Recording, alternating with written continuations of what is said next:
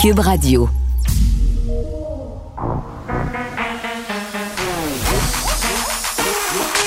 Elle a une opinion sur tous les sujets.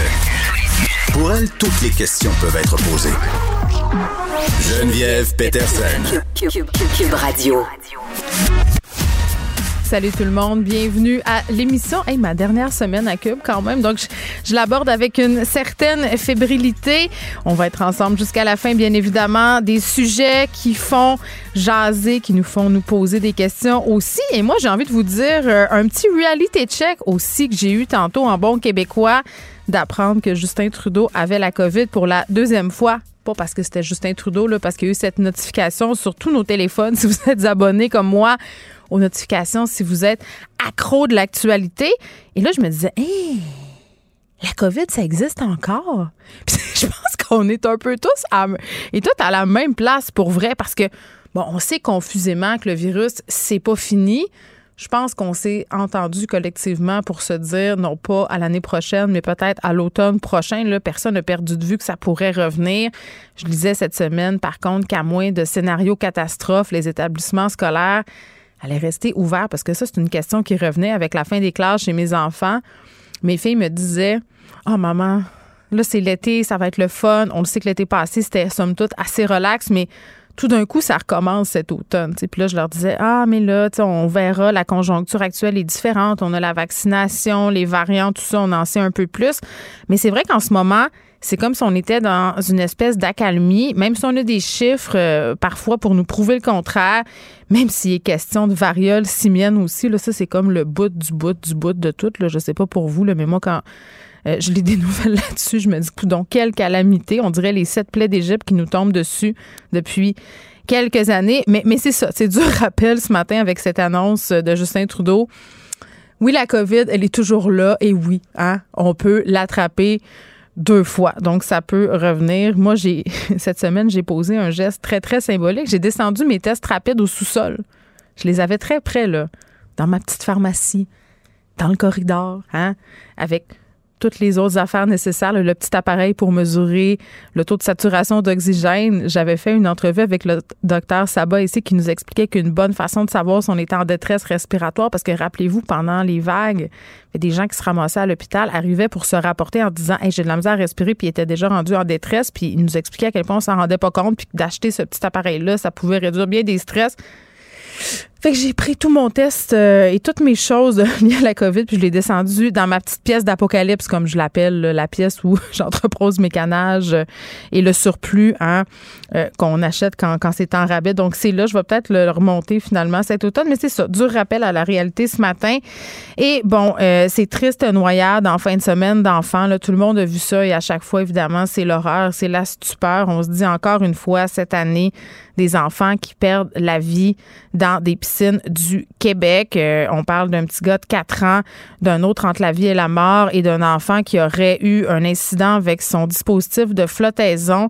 Et moi, je me rappellerai toujours, parlant de dispositif de flottaison, d'une fois où j'étais allée à l'hôtel, un hôtel où euh, on va avec les enfants. Je ne vais pas le nommer. Mais euh, disons que c'est un hôtel où il y a beaucoup de piscines à l'intérieur et bien de l'agrément pour les tout petits. Et je surveillais mes filles qui étaient dans la piscine, évidemment. Je ne les quittais pas des yeux. Et je voyais un couple avec un jeune enfant. Il devait avoir, je ne sais pas, peut-être 15-16 mois, là, pas tout à fait deux ans. Euh, le petit enfant en question avait un dispositif de flottaison. Vous savez, ces ceintures euh, avec des brassards, c'est comme une espèce de de panneaux flottants, là, c'est assez sécuritaire pour de vrai, là. Mais bien entendu, c'est écrit sur le truc en question qu'il faut pas que ça serve entre guillemets de veste de sauvetage et qu'il faut surveiller les enfants en tout temps. Et vraiment, l'enfant, là, il était, je dirais, à un mètre ou un mètre et demi de ses deux parents qui n'étaient pas en train de faire autre chose. Là. Ces parents-là étaient dans la piscine avec leur enfant. Et tout à coup, ces parents-là se sont mis à parler, peut-être 15-20 secondes, et ça a été assez pour que ce petit bambin-là euh, se retrouve en, mauvaise posture dans la piscine, pardon, euh, la tête sous l'eau et à un moment donné, euh, c'est les gens sur le bord de la piscine qui ont, lâché un bon whack, comme on dit aux parents. Il était en train de se noyer.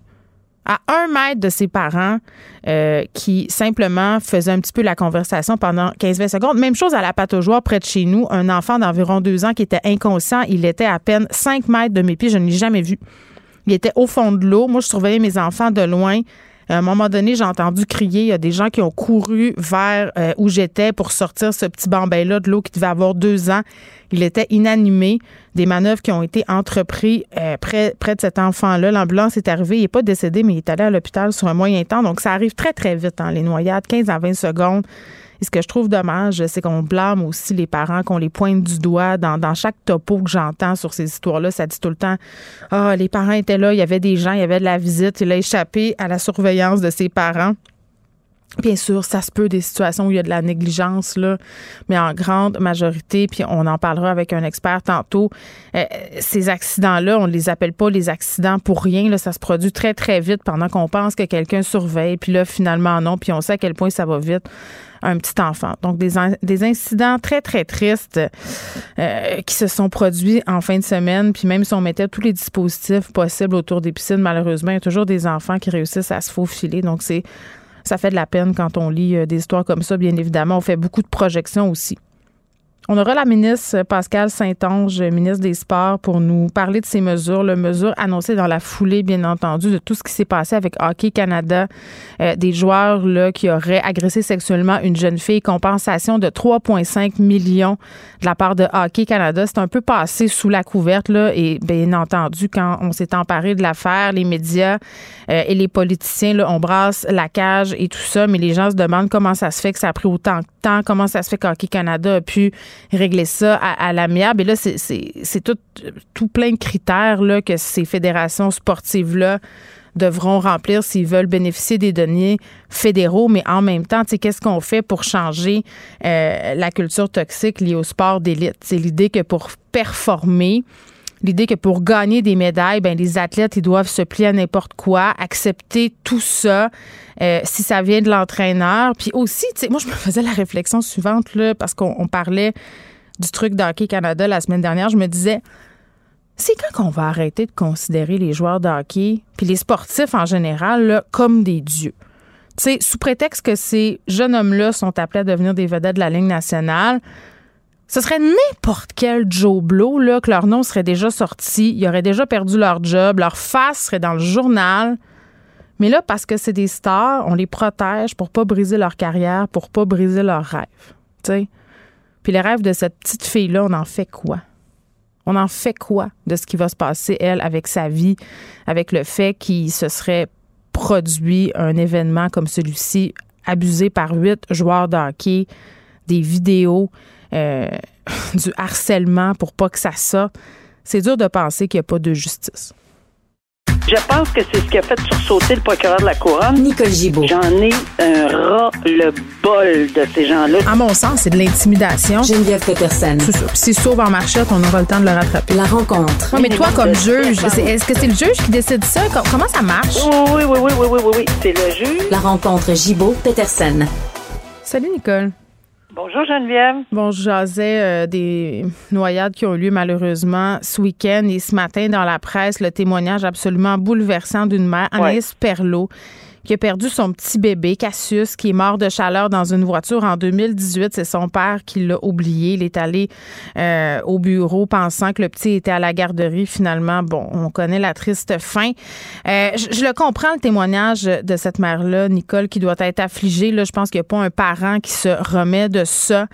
Euh, de perdre son enfant par accident, de perdre son enfant tout court, tu vas me dire, mais dans ces circonstances-là, c'est particulièrement crève-cœur ce qui a attiré mon attention par rapport à la discussion qu'on a tous les jours, toi et moi, c'est la question de la poursuite criminelle. Parce que là, quatre ans après la mort de ce petit enfant-là, Anaïs Perlot, sa maman, comprend pas euh, bon, et puis on peut la comprendre, comment on peut oublier son enfant dans une voiture, songe à déposer une plainte privée pour négligence criminelle contre le père de son fils, même si le directeur euh, des poursuites criminelles et pénales n'avait pas porté d'accusation contre le père de l'enfant à l'époque, soulevant qu'une plainte restait une option possible pour les citoyens qui sont insatisfaits d'une décision rendue par le DPCP. Donc, c'est là qu'on est. Oui, et puis euh, moi, j'ai écouté ce matin, elle a fait une entrevue à la radio. Euh, je l'ai écouté. Euh, j'ai écouté ses motifs. D'abord, premièrement, le calme avec lequel cette personne-là a discuté ce matin. C'est incroyable. C'est vraiment calme et posé. Je n'ai pas senti dans son vocabulaire ni dans son dans ses propos ni dans le ton de sa voix euh, quelque chose d'autre que pourquoi, pourquoi, comment, etc. Elle a un ensemble de questionnements. Et j'ai compris ces questionnements. Moi, j'avais les mêmes questionnements lorsque c'est arrivé. J'avais également écouté le père à ce moment-là. Euh, j'avais, sans porter de jugement, là, c'est pas ça l'idée aujourd'hui, c'est d'expliquer c'est quoi une plainte privée et pourquoi. D'abord, elle explique pourquoi quatre ans, elle a fait plusieurs demandes par le biais de la loi l'accès à l'information pour obtenir un paquet de renseignements. Mm. Parce que selon euh, cette dame-là, euh, comme je dis, très calme et très posée, euh, elle, elle a besoin. Pour elle, la thèse de l'accident, c'est pas c'est pas fermé dans sa dans sa tête là. Excuse-moi, je, je comprends pas. Ça veut dire qu'elle ben, sous-entend que ce serait peut-être pas un accident, que ce serait peut-être de la négligence. Non, non, non, ben oui, ben parce que la négligence, la négligence là, c'est oui, si c'est un si la Cour en venait à la conclusion hors de tout doute là, que parce qu'il y a des critères pour la négligence criminelle, c'est très, très difficile à prouver. Et elle le sait. C'est pas quelque chose, pas une tâche facile, mais on va y aller étape par étape parce que elle, elle aimerait être satisfaite d'évacuer la question d'une possibilité de négligence parce que elle a donné l'exemple de quelqu'un, un parent qui est très, très fatigué dans mm. son quotidien, etc., et qui continue à vouloir quand même faire certaines tâches. Ben, à un moment donné, est-ce qu'on peut considérer ça comme de la négligence ou bien il aurait dû, cette personne-là, adulte, mettre un frein à ses activités et demander de l'aide? Non, je peux pas, j'en ai trop, etc. Bon, j'ai compris ce genre de discours-là. J'ai compris qu'elle n'avait pas eu nécessairement toutes les réponses auprès mm. des corps policiers. Non plus que, oui, elle a été interrogée, mais euh, il y, a, des, beaucoup de points d'intéressant. Je le dis, là, elle est. Je, comprends. Euh, ce que tu essaies de me dire, Nicole, c'est que pour cette maman-là éplorée, elle n'a pas toutes les infos en main pour lui permettre de fermer la porte non, elle n'est pas capable de fermer la porte là-dessus. C'est pas une question. Elle répète calmement que c'est pas une question de vengeance. Et, et, et, et, je pense que là-dessus, il faut la croire. Euh, ça y a pris quatre ans. Pourquoi? Parce que je, je, je répète, elle dit qu'elle a passé par euh, la loi euh, sur l'accès à l'information pour certains, pour plusieurs renseignements. Et euh, ben, c'est sûr qu'elle a consulté, consulté, puis à un moment donné, ben, elle est rendue là dans son cheminement. Est-ce qu'elle va déposer une plainte privée, puis j'y arrive? Ta réponse, c'est c'est pas certain encore. Elle est en train d'évaluer tout ceci parce qu'elle sait que c'est très, très difficile.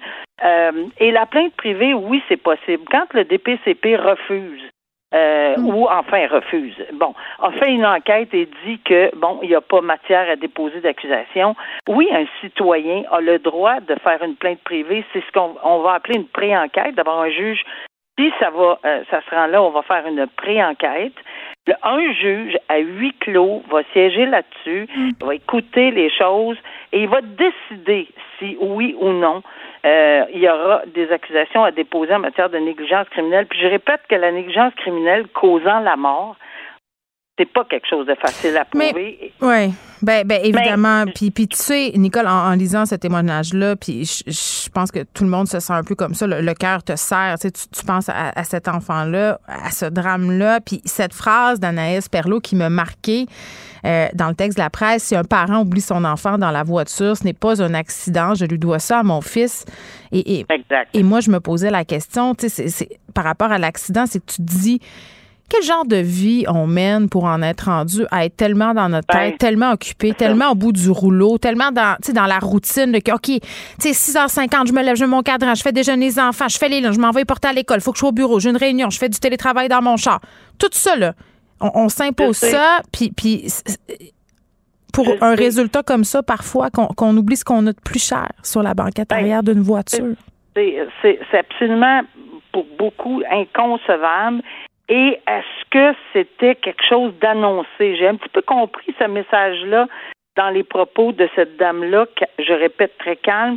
Euh, est-ce que c'était annoncé? Est-ce qu'on a vérifié euh, hmm. vraiment si c'était une, situation annoncée depuis fort longtemps où on avait dit prendre prends ce coup là, pour, exp- pour prendre disais- l'expression. tu sais. Je Alors, disais tantôt à Benoît, euh, Nicole, excuse-moi de t'interrompre, mais qu'il faudrait Oui, oui. pas que les dispositifs là, de détection de poids sur la siège arrière, là, ce soit seulement chez Audi, chez Volvo, chez Porsche, chez euh, tous les concessionnaires de voitures de luxe, là, puis dans Ben, les sièges d'auto qui coûtent 2000 pièces, il faudrait que ça soit systématique. Oui, puis elle, elle a même proposé, c'est elle ou je, oui, je pense que oui, euh, elle proposait aussi dans les sièges euh, comme tel d'enfants là. Oui, bien Euh, sûr. la Mais il y en a, mais c'est super bon- cher.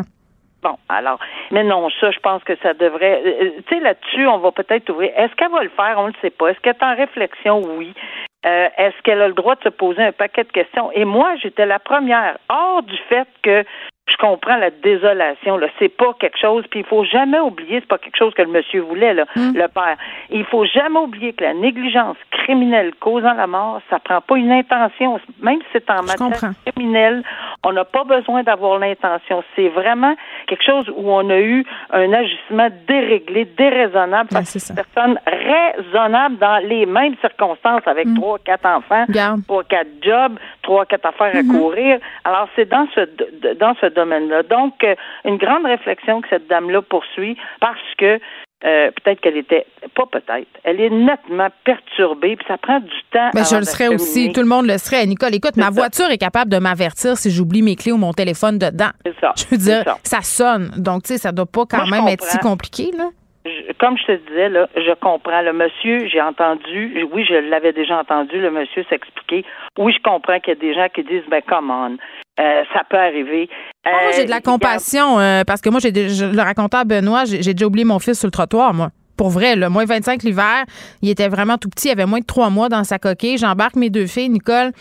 euh, c'est pas dans ma routine encore d'avoir un jeune enfant. Il y a quelque chose qui arrive, j'oublie. Euh, je m'assois, je démarre la voiture et ma plus grande me dit Il est où Ernest? Puis je dis, il était sur, il était sur le trottoir. Dieu sait ce qui aurait pu arriver. Ah non, je ça, le comprends, ce bout-là. là, ça se on, peut. On a tous, on a tous un moment donné, mais là, on parle d'une journée complète. Là, je Ben, pense c'est ça. des- Ben, D'où ma question. Quelle vie on mène pour qu'on en arrive là? Euh, exactement. Je pense Donc, que c'est une euh, question pertinente. Moi, j'ai beaucoup d'empathie. J'ai beaucoup d'empathie pour euh, pour tout l'ensemble de la situation. C'est Oui. ah, moi, je je ah, je veux même pas y penser. En fait, j'avais passé vite à, à travers ce dossier-là parce que Oui. j'ai vraiment de la misère. Non, c'est dur, moi aussi. J'ai vraiment, j'ai vraiment de la difficulté à couvrir euh, ces histoires-là parce que ça Oui. nous prend au cœur. Terminons avec Alec Miniassian. Nicole, si tu le veux bien, l'audience sur la détermination de sa peine qui s'ouvrait ce matin. Euh, la question des peines consécutives, euh, par contre, c'est réglé. Là. On se rappelle Ah que la semaine passée, Alexandre Bissonnette, euh, on a eu une décision de la Cour suprême par rapport à tout ça. Oui, oui. Puis euh, c'est c'est très très bon que les gens puissent, indépendamment de, du fait qu'il ne pourra pas avoir 250 ans pour 10 meurtres, mais en fait il y en a 11 là. parce L'attaque au camion de bélier à, à Toronto, ça nous avait frappé l'imaginaire, mettons. Ouais. Ça avait frappé l'imaginaire. Il y a euh, 10 personnes sur le coup, puis une onzième personne par la suite, et il y a 16 personnes qui sont blessées euh, gravement. Alors, on, on se, se demandait la question, est-ce qu'on va avoir une seule sentence? Parce que j'ai envie de vous dire que oui, les meurtres multiples, c'est réglé, là, parce que la Cour suprême a décidé qu'on on, on- on ne peut pas condamner à, à- à une peine cumulative de 250 ans avant de pouvoir demander une libération conditionnelle. Ça, c'est réglé par la Cour suprême. Ouais. Mais les autres chefs d'accusation qui restent, euh, tu sais, je, je, je voyais des articles qui disaient, mais est-ce qu'on va les mettre consécutives? Même si on les mettait consécutives, j'ai eu à faire face à, ceci avant même que la loi sur les meurtres multiples, le code criminel soit changé pour deux meurtres. Puis j'avais posé la question, je peux-tu condamner à deux fois deux vies? Fait qu'on m'a dit, Madame la juge, une vie, c'est une vie. On peut pas quand même. Alors lui, dans ce dossier-là, Minassian va avoir, euh, je veux dire, la sentence à perpétuité à vie. Puis il peut- on peut, mais on peut peut-être ajouter du consécutif, mais ça ne donnera absolument rien en bout de ligne euh, d'ajouter dix ans consécutifs à une vie. La vie, c'est la vie. Puis quand même, on peut pas en ajouter dix ans. Fait que, alors c'est ça. Ça sera peut-être juste idéologique là, mais ça ne peut pas avoir plus, on peut pas avoir plus longtemps qu'une vie. Et après 25 ans, il pourrait demander, et je dis bien il pourrait s'adresser. Mais dans des circonstances telles qu'on voit là, 16 personnes blessées comme ça a été, 11, c'est délibéré, c'est pensé, c'est prémédité. Il sortira pas ce monsieur-là. Là. Pas avant, pas avant jamais dans ma tête. Hmm. Très bien. Merci, Nicole. On se retrouve demain. Merci, à demain, au revoir. Geneviève Peterson. Brillante et éloquente, elle expose toutes les facettes de l'actualité. Juste vous dire, pour ceux qui se demandent qu'est-ce qu'il y en est avec la saga du passeport de Caroline Duplessis, la recherchiste de l'émission, parce que je sais que vous voulez savoir. Ben non, elle l'a pas encore reçu et non, elle n'a pas eu de retour de passeport Canada. Et moi, je vous rappelle mon rendez-vous de passeport parce qu'en fin de semaine, il y avait ce reportage dans le journal de Montréal des gens qui paient du monde pour aller attendre à leur place en file chez euh, Passeport Canada, là, dans l'un des centres, euh, dans l'un des points de service. Rendez-vous le 25 juillet. J'aurai tous mes petits papiers avec moi à ce moment-là. Et, pour vrai, là, je pense que je vais vous faire suivre ça en temps réel sur les médias sociaux. Mes péripéties, est-ce que ça va aller bien? Est-ce que je vais avoir toutes mes affaires? Est-ce que je vais me faire revirer de bord parce que je voyage pas dans moins de 24 heures? Parce qu'une chose qui est pas dite en ce moment, que je peux lire beaucoup, beaucoup, beaucoup sur les médias sociaux, c'est que dans certains points de service, on accepte de traiter seulement les demandes pour les passagers qui partent d'ici 24 à 48 heures. Donc, cette saga passeporienne qui se poursuit. On va parler des jeunes de la DPJ, le tiers des jeunes issus de la DPJ qui vont vivre de l'itinérance avant 21 ans. C'est ce que révèle une étude qui a été menée par une équipe de chercheurs et c'est un portrait encore plus sombre qu'une étude euh, qui est sortie en 2019 qui fixait à 20% la proportion d'ex-jeunes de la DPJ ayant connu l'itinérance. On est avec Martin Goyette qui est chercheur qui a participé à cette nouvelle étude, prof à l'École nationale d'administration publique. Monsieur Goyette, bonjour. Bonjour. Bon, on s'est déjà parlé là, sur le destin des jeunes de la DPJ quand ils atteignent leur majorité. Là, on, va jaser des conclusions de, de, votre étude, mais avant, comment vous l'avez menée, cette étude-là? Ça a pris combien de temps, auprès combien de jeunes? Alors, les résultats qu'on livre aujourd'hui dans le rapport qui est rendu public mm. suit une cohorte de jeunes euh, qui sort euh, du système de protection de la jeunesse et qui ont été placés euh, de façon prolongée. nous avons rencontré 1136 jeunes en 2017. on les a re-rencontrés en 2019 et les résultats qu'on livre aujourd'hui sont basés sur la collecte de données euh, lorsqu'ils avaient en moyenne 21 ans, euh, nous avons rencontré 560 jeunes. C'est donc une compréhension longitudinale euh, des enjeux que vivent les jeunes. C'est donc pourquoi notre résultat d'aujourd'hui est différent de celui de 2019. On comprend que plusieurs autres jeunes ont connu des situations complexes qui amènent à l'itinérance et on a voulu là euh, partager ces données-là euh, avec euh, la population. Ben, ben c'est ça, M. Goyette, parce que je voulais que vous l'expliquiez pour pas qu'on puisse se dire, ben là, c'est, ben non, là, c'est une étude qui a été menée auprès de 20 personnes sur une courte période. Non, non, là, c'est une, une, vaste étude menée sur une longue période de temps. donc, quand même, les résultats qui sont assez probants et parlants. Là, en ce moment, là. merci de poser la question. Oui. Oui, ben, oui. Euh, c'est quoi les ressources pour les jeunes qui sont et qui sortent de la DPJ en ce moment une fois qu'ils ont atteint leur majorité? Qu'est-ce qui se passe pour eux?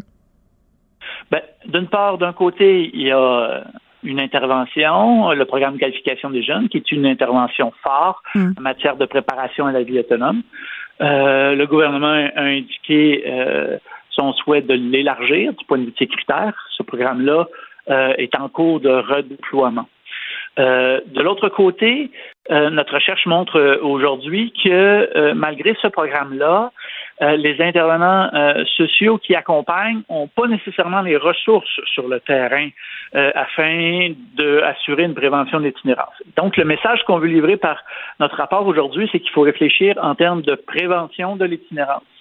et on a quelques exemples très intéressants sur les enjeux pour y arriver. Ben, ben on, va en parler de ces, exemples-là parce que là, ce que je comprends, M. Goyette, c'est que vous me dites, ben il y a tout un protocole qui devrait être mis en place, mais là, pour plein de raisons, à cause de facteurs euh, qui doivent diverger d'un endroit à l'autre, les intervenants n'ont pas toujours les capacités ni les moyens de faire, euh, bon, d'avoir ces conversations-là avec les jeunes puis de mettre en place un, filet. Euh, parce que, tu sais, la raison, dans le fond, pour, pour laquelle, puis il doit en avoir plusieurs, là, bien entendu, pour les jeunes, ils se ramassent à la rue. on peut expliquer ça comment? sais parce que j'imagine que c'est une succession de facteurs là, euh, qui font qu'ils se ramassent là. Ben, ben tout d'abord, euh, il est clair que euh, les personnes parmi les 33% de jeunes qui ont connu des épisodes d'itinérance, mm. il y en a une importante proportion qui ont connu des problèmes euh, de santé mentale. C'est ce que les jeunes nous indiquent. Et euh, ça, c'est euh, de beaucoup supérieur par rapport à ceux qui nous disent être en stabilité résidentielle. Alors, cette donnée-là, de nouveau, insiste sur l'importance de l'accès aux services en santé globale et en santé mentale pour assurer la transition à vie adulte. Un des enjeux complexes, c'est que les jeunes doivent simultanément vivre plusieurs euh, euh, sorties institutionnelles. Celle de la sortie de placement, euh, bien sûr, mais donc dans cet exemple-ci, c'est la question de l'accès aux services en santé globale et en santé mentale qui est un enjeu. Nos données montrent que les jeunes en de jeunesse ont des besoins en santé mentale qui devraient être mieux couverts. Mais lorsqu'en plus ils quittent les centres jeunesse, il y a toutes sortes de services qui disparaissent et il faut avoir accès à d'autres services. Donc, c'est un enjeu important. Ben oui, puis c'est un enjeu quand même euh, délicat pour n'importe quel jeune qui part en appart ou part tout seul par ses propres moyens. Là. On n'est même pas en train de jaser des gens qui ont des enjeux ou qui viennent de des familles dysfonctionnelles ou qui ont été dans des centres jeunesse. C'est déjà un moment charnière de la vie. C'est sûr que quand tu as des problèmes, le coût du loyer, l'inflation, le fait de s'organiser tout seul, c'est installé en, logement. C'est dur d'avoir le contrôle sur sa vie à cet âge-là, d'aller à l'école, de trouver une job. Si en plus tu as des problèmes euh, qui viennent s'ajouter à ça, c'est sûr que c'est une rampe de lancement vers, la catastrophe. Là. Donc, c'est pas juste la préparation à la sortie qu'il faut faire, là, M. Goyette. Tout à fait. Puis un autre exemple des enjeux auxquels il faut euh, s'attaquer euh, le plus rapidement possible, c'est qu'on a montré par notre rapport que les jeunes qui ont connu des expériences d'itinérance et qui sont sortis de placement hmm. ont trois fois 3,5 fois plus de risques d'avoir été euh, emprisonnés que ceux qui sont en stabilité résidentielle. Alors, il nous semble que euh, ça pose une question importante à nos décideurs et à notre société. Mm. Est-ce que les jeunes qui sont en besoin de soutien du point de vue du logement et de l'accès aux services, euh, on leur rend service et on rend service à, la société lorsqu'ils sont judiciarisés et, dans ce cas-ci, emprisonnés? Nos résultats montrent, et la recherche sur la prévention de l'itinérance montre que dans ce cas-ci, les jeunes vont devoir vivre une deuxième sortie d'institution, probablement mal planifiée, qui va les qui va les fragiliser du point de vue de leur parcours. Ils sortent d'un milieu de placement et en plus de ça, ils vont ressortir euh, de prison. Alors, euh, euh, les experts qui travaillent avec nous et les gens sur le terrain sont clairs que c'est pas à partir d'une mesure de sécurité publique, mais davantage à partir d'une logique de santé publique et d'intervention sociale qu'il faut agir auprès de ces jeunes-là. Oui, parce qu'après ça, une fois que tu as connu des épisodes d'itinérance en plus, c'est dur de s'en sortir. C'est de plus en plus dur. ça devient comme une espèce de service. Puis je trouve ça bien qu'on parle de volonté politique puis des décideurs, parce qu'on a eu quelque chose qui s'est appelé euh, la commission Laurent. Euh, on a eu le rapport qui insistait vraiment beaucoup là, pour dire que les jeunes de la DPJ devaient être mieux accompagnés dans leur transition. Vous m'avez dit tantôt, on est en train d'élargir. Euh, mais, est-ce que, à votre connaissance, est-ce, que c'est bien avancé? Est-ce que ça va se faire vraiment? Ben, c'est une très bonne question. Alors, le rapport de la commission Laurent avait comme mesure phare concernant la transition à la vie adulte un programme complet Oh, Monsieur Goyette, on vous perd un peu. Là. Je pense que vous devriez vous déplacer près d'une fenêtre ou sortir du tunnel dans lequel vous êtes pogné, peut-être. Ah, non, pourtant, j'ai pas bougé. Bon, ben là, vous êtes, oui, oui, vous êtes revenu. Ça va. Alors, euh, ce que je, disais, c'est que la commission Laurent, comme mesure phare sur la transition à l'adulte, a indiqué qu'il euh, fallait soutenir les jeunes jusqu'à 25 ans avec un programme complet qui vise la scolarisation, l'emploi, mais surtout la stabilisation du logement.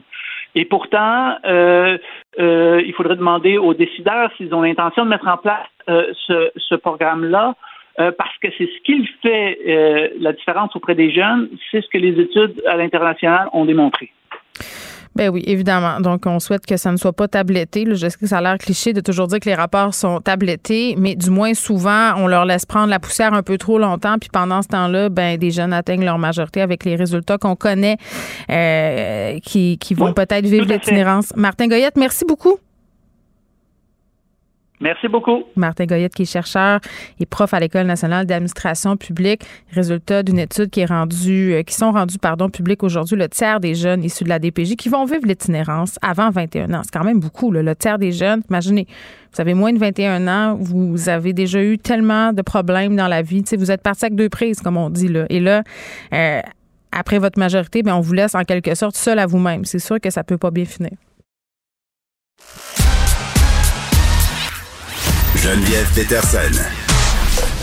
Elle est aussi passionnée quand elle parle de religion que de littérature. Elle saisit tous les enjeux et en parle ouvertement. Vous écoutez Geneviève Peterson. C'est ma dernière semaine de radio et Vincent Dessureau étant en vacances, vous le savez, aux alentours de 13h30 habituellement, c'est lui qui vient chroniquer. Là, je me suis dit pour ma dernière semaine, on se gâte et pourquoi pas inviter des gens à l'émission pour un peu découvrir des nouveaux talents, entendre des nouvelles voix. Et c'est le cas aujourd'hui. On accueille Frédéric Hull qui est recherchiste ici et j'ai envie de dire chroniqueuse stagiaire. Et eh oui, aujourd'hui, là, je me lance avec toi, Geneviève. Là, elle est rouge, elle respire super vite, tout le monde. Là, Fallait pas que tu le dises, là. Mais non, je le dis comme ça. Garde, tu vois, la, la, la barre est basse. Yes. les attentes sont setées, tu vois, ça te déstresse. tu voulais me parler de, de dating aujourd'hui, un monde qui, moi, m'échappe complètement. Ben, c'est drôle que tu dises ça parce que moi aussi, ça m'échappe quand même. J'ai eu trois longues relations dans ma vie. Euh, puis je j'ai pas trouvé euh, mes âmes sœurs euh, sur des applications de rencontres. Non, mais, attends, attends, attends. tu dis ça m'échappe. Toi, t'as quel âge? J'ai 21 ans. Puis t'as jamais été sur jamais Mettez-la, mettez-la dans un bocal. Mais j'ai déjà un peu testé quand j'étais au Saguenay, au cégep de Jonquière. Et my God, que c'était pas facile, hein. Donc, tout le temps, là, des gars avec des, des euh, des, des chasseurs, avec les gars, des pêcheurs. Contre les gars avec mon des chum fait de la chasse, de la pêche, mais on dirait qu'ils se vendent juste comme ça sur Tinder. Puis moi, j'ai vraiment de la misère avec le principe de catalogue humain, là, de comme swiper à droite, à gauche. Euh, fait que c'est quelque chose euh, à quoi j'adhère pas, mais j'ai plusieurs amis, là, qui ont trouvé l'amour là-dessus. Donc, euh, je suis vraiment pour, là. Parce que ces apps-là, elles sont très, très populaires, là. Ben oui, puis depuis la pandémie, en fait, les gens ne pouvaient plus se rencontrer dans des restaurants, dans des cinémas, dans des parcs. Donc, ce qu'ils faisaient, en fait, c'est qu'ils s'écrivaient sur des applications de rencontres comme Tinder, Bumble, Grindr, Fruits, Badoo. Bon, là, on a compris le principe. Hein, il y en a plusieurs applications. Moi, je connais pas toutes. Là, Fruits, là, ce qui est vraiment drôle en plus, c'est que c'est des fruits. Euh, oui, j'avais compris. non, mais c'est des fruits, mais par exemple, euh, je veux pêcher ce soir, ben là, ça va être une pêche. Puis là, dans le fond, euh, t'annonces à la personne que t'aimerais ça avoir des petits rapprochements coquins. Là. Donc, euh, c'est assez, c'est cocasse comme application. Oh, ça. me fait penser à, quand j'étais jeune, jadis naguère, et étudiante à l'UCAM, il y avait des soirées étudiantes où tu avais une couleur de bracelet. C'est exactement ça, mais avec des une couleur pour dire, ben, je suis prise, je suis pas intéressée par personne. Une autre couleur, ah, je suis ouverte à rencontrer des gens. Ouais, puis une autre, c'était comme à Marlene, là. Je suis pour la rencontre. pour un French. Donc, c'est un peu le même principe. c'est le même principe. Puis, en fait, euh, moi, je me suis intéressée beaucoup à l'enquête d'une journaliste indépendante française du nom de Judith euh, Duportail. Puis, elle, à, à l'âge de 32 ans, elle s'est dit, je vais faire une enquête très personnelle parce qu'elle elle, s'est avouée être super accro aux applications de rencontres. Donc, euh, elle s'est dit pourquoi pas, je vais faire une enquête, je vais en faire un livre, L'amour sous algorithme d'ailleurs, euh, qu'elle a écrit. Puis, euh, donc, dans son enquête, elle a trouvé plein d'affaires. Elle, c'était comme pour booster sa confiance, pour, pour avoir plus de confiance en elle qu'elle allait sur les, les sites de rencontres. Puis, ben là, elle nous a sorti là, plein d'informations que je vais partager avec vous aujourd'hui, donc avec toi et les auditeurs. Donc, premièrement, euh, si tu as des problèmes de confiance puis que tu vas sur les applications de rencontres pour booster ta confiance, ben la majorité des gars, euh, ben en fait, ils like les filles, ils les like toutes. Oh non, fait que je me sens pas spécial. Fait que t'es pas spécial, oh t'es vraiment pas spécial. Fait que ça, oh. premièrement, faut le J'aime pas ça. Non, mais déjà là, tu sais, c'est plate. T'es peut-être la, la 57e qui swipe dans une journée. Fait que c'est sûr que ah. euh, c'est un peu plate.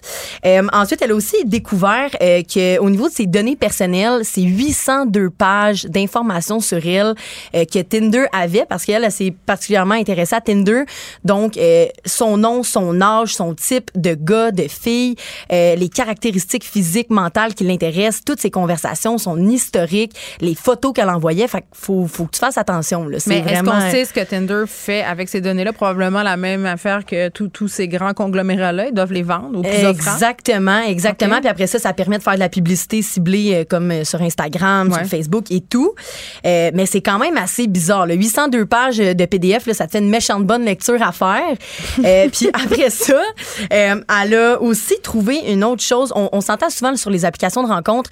ce qui est difficile, c'est qu'il y a plusieurs mensonges qui circulent des profils, des quatre fiches qu'on appelle là, des gens qui se ressemblent pas euh, ou qui. Et ça, c'est arrivé à une amie à moi de rencontrer un gars qui, ben, en fait, qui n'existait pas vraiment. C'était un catfish, mais, mais écoute, elle lui a parlé six mois avant de s'en rendre compte. Et il y avait des sentiments qui s'étaient développés. Puis, c'est terrible. À un moment donné, à chaque fois qu'il partait pour se voir, il y avait toujours euh, une excuse. Puis à un moment donné, euh, ben, à cette année, puis je pense qu'elle lui a dit, ben là, je pense que je comprends que c'est louche. Et il lui a tout avoué. Puis c'était vraiment un jeune, là. Tu sais, mon ami, peut-être qu'à cette époque-là, il avait, juste pas, moi, 34 ans. C'était comme un gars de 17-18 ans, puis il se sentait super mal d'avoir fait ça. Ben, mais, mais ça arrive. personne s'attache, là, tu sais. Ben, c'est ça. Donc, il, se passe toutes sortes d'affaires sur ces apps-là. Moi, je connais quelqu'un qui est en train d'écrire un livre, toutes les anecdotes qui lui sont arrivées avec les apps de, euh, de rencontre, particulièrement Tinder. Et puis il y en a de la bonne. Moi j'ai été T'en as de la bonne J'en ai de la bonne. Écoute, je suis reconnue là pour les potins et là j'en ai en tabarouette ce matin. On devrait appeler ta chronique drama potin. Ah J'aimerais bien ça. Mais là en fait, euh, j'ai fait un sondage un sondage auprès de mes amis euh, puis j'en ai trouvé j'ai trouvé des bonnes affaires. Euh, un de mes amis qui est homosexuel, en fait, il il écrivait un gars, il était super intéressant, il décide de se rencontrer puis à la première date, le gars lui dit ben moi j'écris j'ai un fantasme, j'ai écrit à des prisonniers euh, des lettres super érotiques, donc des prisonniers qui euh, ne savent pas encore qu'ils sont homosexuels. Excuse-moi, là, là, c'est beaucoup d'informations. ouais. Donc, première date, lui, il, a décidé d'avouer. puis il y, a des gars qui trouvent que les filles qui disent à première date, je veux des enfants, c'est too much, c'est intense. ça, c'est quelque chose. On passera. Non, mais tu sais qu'il y a des sites de rencontres destinés euh, aux prisonniers, oui. Non, mais des femmes qui veulent rencontrer des prisonniers. Puis Ted Bundy, notamment, un tueur en série très célèbre qui était beau garçon, recevait beaucoup de lettres euh, de femmes énamourées qui voulaient le rencontrer en prison, voire même l'épouser. Donc, le fantasme du prisonnier s'est répandu. Je comprends mal pourquoi, Fred. Ben, Peut-être que ce sera l'objet d'une prochaine chronique. Mais de le dire d'emblée. Ben oui. En tout cas, tu crées un effet. en plus, j'ai demandé, j'ai demandé à mon ami, est-ce que tu lui as demandé c'est quel genre de prisonnier, tu sais, qui, tu textais des pédophiles, c'est quoi qu'ils ont fait comme délit? Ouais, non, j'avoue que. Tu demandes pas. Là, je pense que tu te sauves. Puis en, fait, euh, comme de fait, il a, texté son ami, appelle-moi tout de suite, euh, je veux me trouver une excuse pour m'échapper, chose qu'il a faite. Donc, euh, bravo à lui. Tout bien qui finit bien. Et oui. Puis au cégep de Jonquière, d'ailleurs, j'en ai parlé tantôt, mais j'avais une autre de mes amies à la deuxième date à se Ça, c'est au cégep, ça, ça, fait trois, ça fait trois mois, là. Euh, ça fait pas longtemps. Oui, ça fait trois ans. Ah, je te taquine. Mais euh, en fait, euh, c'est ça. Pendant à la deuxième date, ils se sont planifiés un voyage en Islande. voyons! ben oui, je te jure. monde. Ils n'écoutent pas assez des, des, des, documentaires, justement, de tueurs en série, là. Puis, ah, des fois, tu t'en vas en voyage avec ton chum, puis tu tombes sénat, là, tu l'as jamais vu? Ben, elle avait vu deux fois, mais là, elle s'est dit, je vais l'inviter à ma résidence. On va faire un test dans une, une chambre un et demi, là, donc euh, t'as vraiment une petite chambre de rien du tout. Elle s'est dit, je vais l'inviter pendant trois jours avant de partir en voyage. Question de voir est-ce que ça fonctionne? Et je trouvais déjà les gens qui invitaient du monde à coucher pendant le couvre-feu, tu sais, des dates, ils se disaient, bon, tu repartiras demain matin. J'ai trouvé déjà willing. Ouais, ben ça, c'est willing en tabarouette. Elle l'invite, elle l'invite au cégep de Jonquière pendant trois jours dans sa résidence. Puis finalement, ils s'entendent vraiment mal, mais ils partent une semaine après en voyage ensemble. Ils s'entendaient mal? Ils s'entendaient super mal. Ben finalement, ils font le vol, ils se disent pas un mot. À l'aéroport, ils se disent pas un mot. Mais ce qui est drôle, c'est que rendus en voyage dans la première auberge jeunesse, ben ils ont commencé à se parler puis finalement ça cliquait, ils ont sorti ensemble un an. Mais ben, voyons. Je te le jure, je te le jure. OK, OK. Je veux pas renchérir, là, mais j'ai une amie, c'est pas une histoire de date, c'est une histoire de rupture. C'est la pire histoire de rupture que t'as jamais entendu de ta vie. Je suis prête. Elle se book avec son chum un voyage en Thaïlande, OK? C'est le rêve de leur vie. Ils se disent, on s'en va là-bas. Là, ils sont, sont, assis dans l'avion, là, sont, sont attachés. Les, les, consignes ont été données, tout le kit, là, ils s'en vont en Thaïlande. Le gars, il se vire, il l'a laissé. Oh pendant le décollage. Hey, ça te gâche un voyage sur un moyen temps. Ils sont arrivés là-bas, ils se sont, sont partis chacun de leur côté. Puis ils avaient oh réservé plein d'affaires, mais lui, il est juste parti. Aïe, aïe, aïe. Hein? ça maintenant. C'est Bonne chance. C'est vraiment terrible. Je t'avouerais, là, euh, je peux pas vraiment battre ça, mais mettons que je parle d'expérience un peu plus, euh, mettons, grave, on va dire. Là. Il y a Laura Gabriel qui a participé à OD, c'est une YouTuber, c'est quand même ah assez connue. Puis elle, dans un voyage à New York avec une de ses amies, elle s'est dit, on va faire une double date, ça va être le fun, ça va mettre du, genre, ça va pimenter notre soirée. Finalement, ils, se, ils vont, en fait, chez un directeur porno qui commencent à les filmer puis essayer de, leur, de les embrasser, de les mm. toucher. Euh, donc, ils ont réussi à faire un plan d'évacuation. Mais il faut quand même savoir que d'été en 2022, euh, tu sais, il y, a des, y a des risques quand même des fois. Il faut quand même bien s'informer, euh, s'assurer qu'on n'a pas affaire à un cas de fiche. Puis, euh, si je pouvais finir avec trois petits conseils, là, je dirais, on est toujours à cette personne de, de connaître quelqu'un. Ça, c'est vrai. Donc, d'éplucher les réseaux sociaux de la personne, de, de regarder est-ce qu'il y a quelqu'un qu'on a en commun, un ami, quelque chose qui pourrait me donner plus d'informations? Après ça, la deuxième chose, première date dans un endroit public. Pas le choix, là. Franchement, là, ceux qui commencent à inviter du monde qu'ils connaissent pas dans leur pas maison. En voyage, là, ça, c'est pas ben non, ça, c'est vraiment, c'est vraiment too much. Puis, la troisième chose, c'est que tu dis à une de tes amies que tu t'en vas en date, tu lui donnes ta géolocalisation si t'es un peu freak. Moi, ça serait mon genre. Oui, euh, complètement. Puis, tu lui demandes, tu sais, qu'elle te demande des nouvelles. Puis, euh, Moi, je date en Facebook Live pour pas de sécurité. en Facebook Live. Juste un instant, ouais, je ça, ça, serait mes trois petits conseils, là, je ben, dirais, Ce sont de très bons conseils, Frédéric. Oh, une étoile est née. Yes! Merci beaucoup. Ne vous laissez pas berner par ces prises de position saisissantes. Geneviève Peterson est aussi une grande sensible.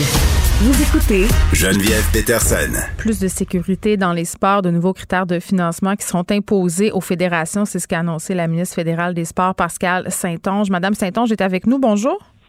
Bonjour.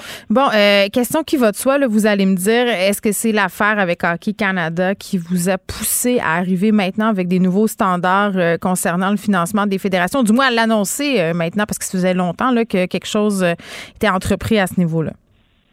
Non, c'est pas la seule histoire. Vous savez, depuis que je suis en poste, il y a un peu plus de six mois, euh, il y a au moins huit histoires qui sont sorties dans les médias concernant différentes fédérations sportives canadiennes.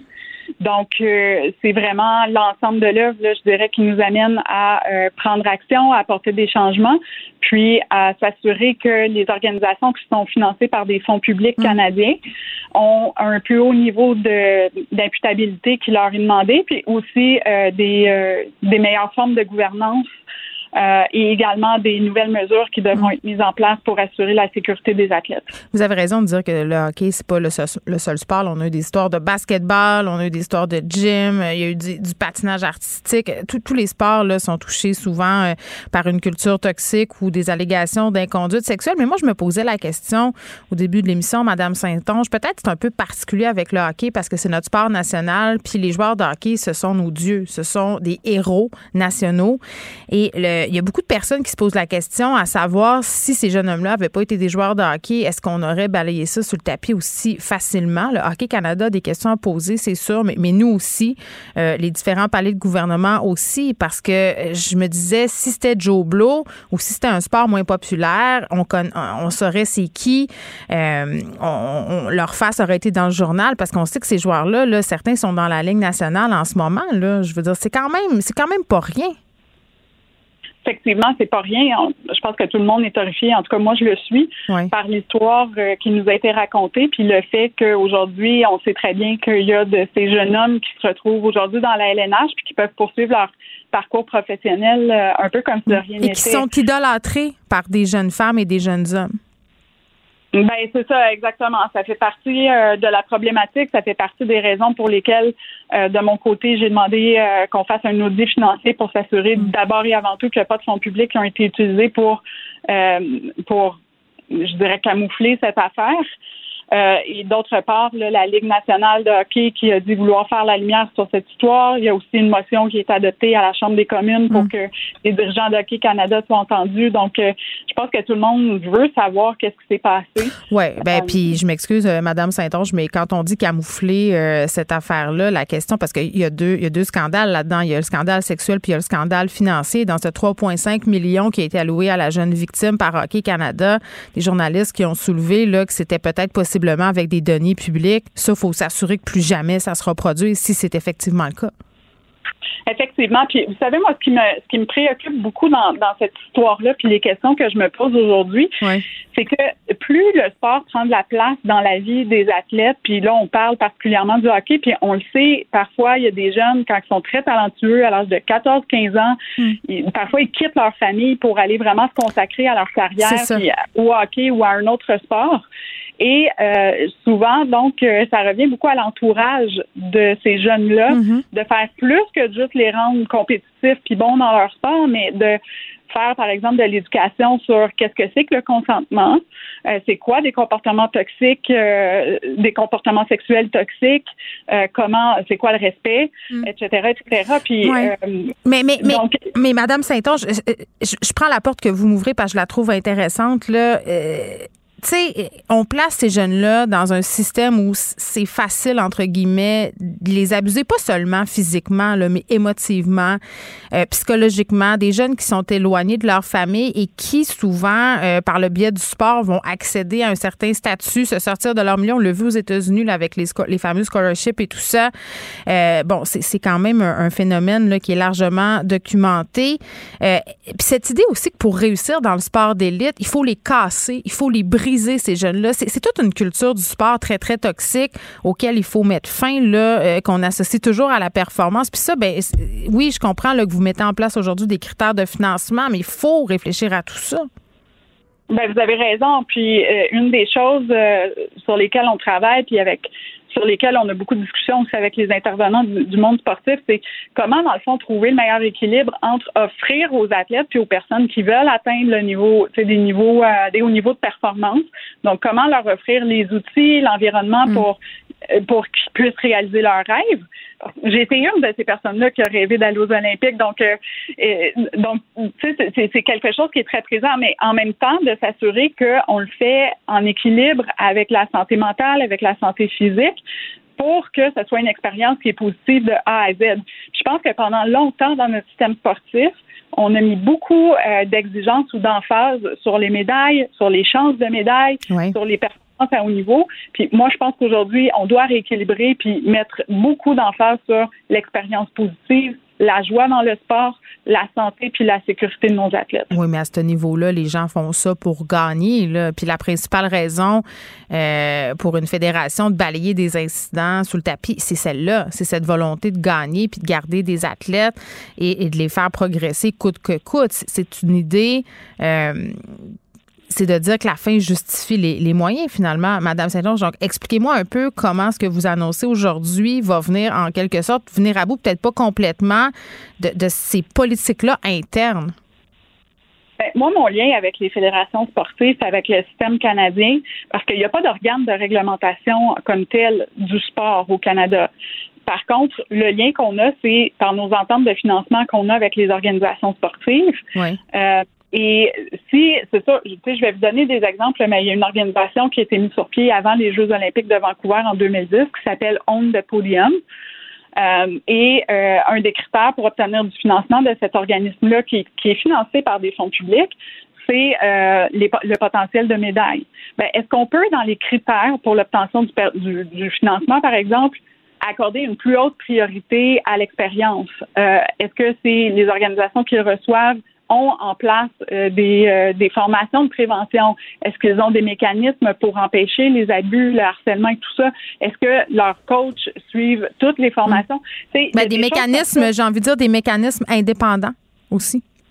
Euh, oui, ben ça, il y en a un qu'on a mis sur pied pour le traitement des plaintes. Oui. Euh, parce que ça, c'est une problématique. Euh, il y a quelques années, on avait demandé aux organismes de mettre sur pied leur propre mécanisme indépendant. Puis une des choses que les athlètes nous ont dit, c'est que souvent, ils ne sentaient pas que, que, les mécanismes mis en place par leur propre fédération étaient suffisamment indépendants, puisqu'elles doivent, ces mécanismes-là devaient rendre des comptes au conseil d'administration des fédérations. Fait mm.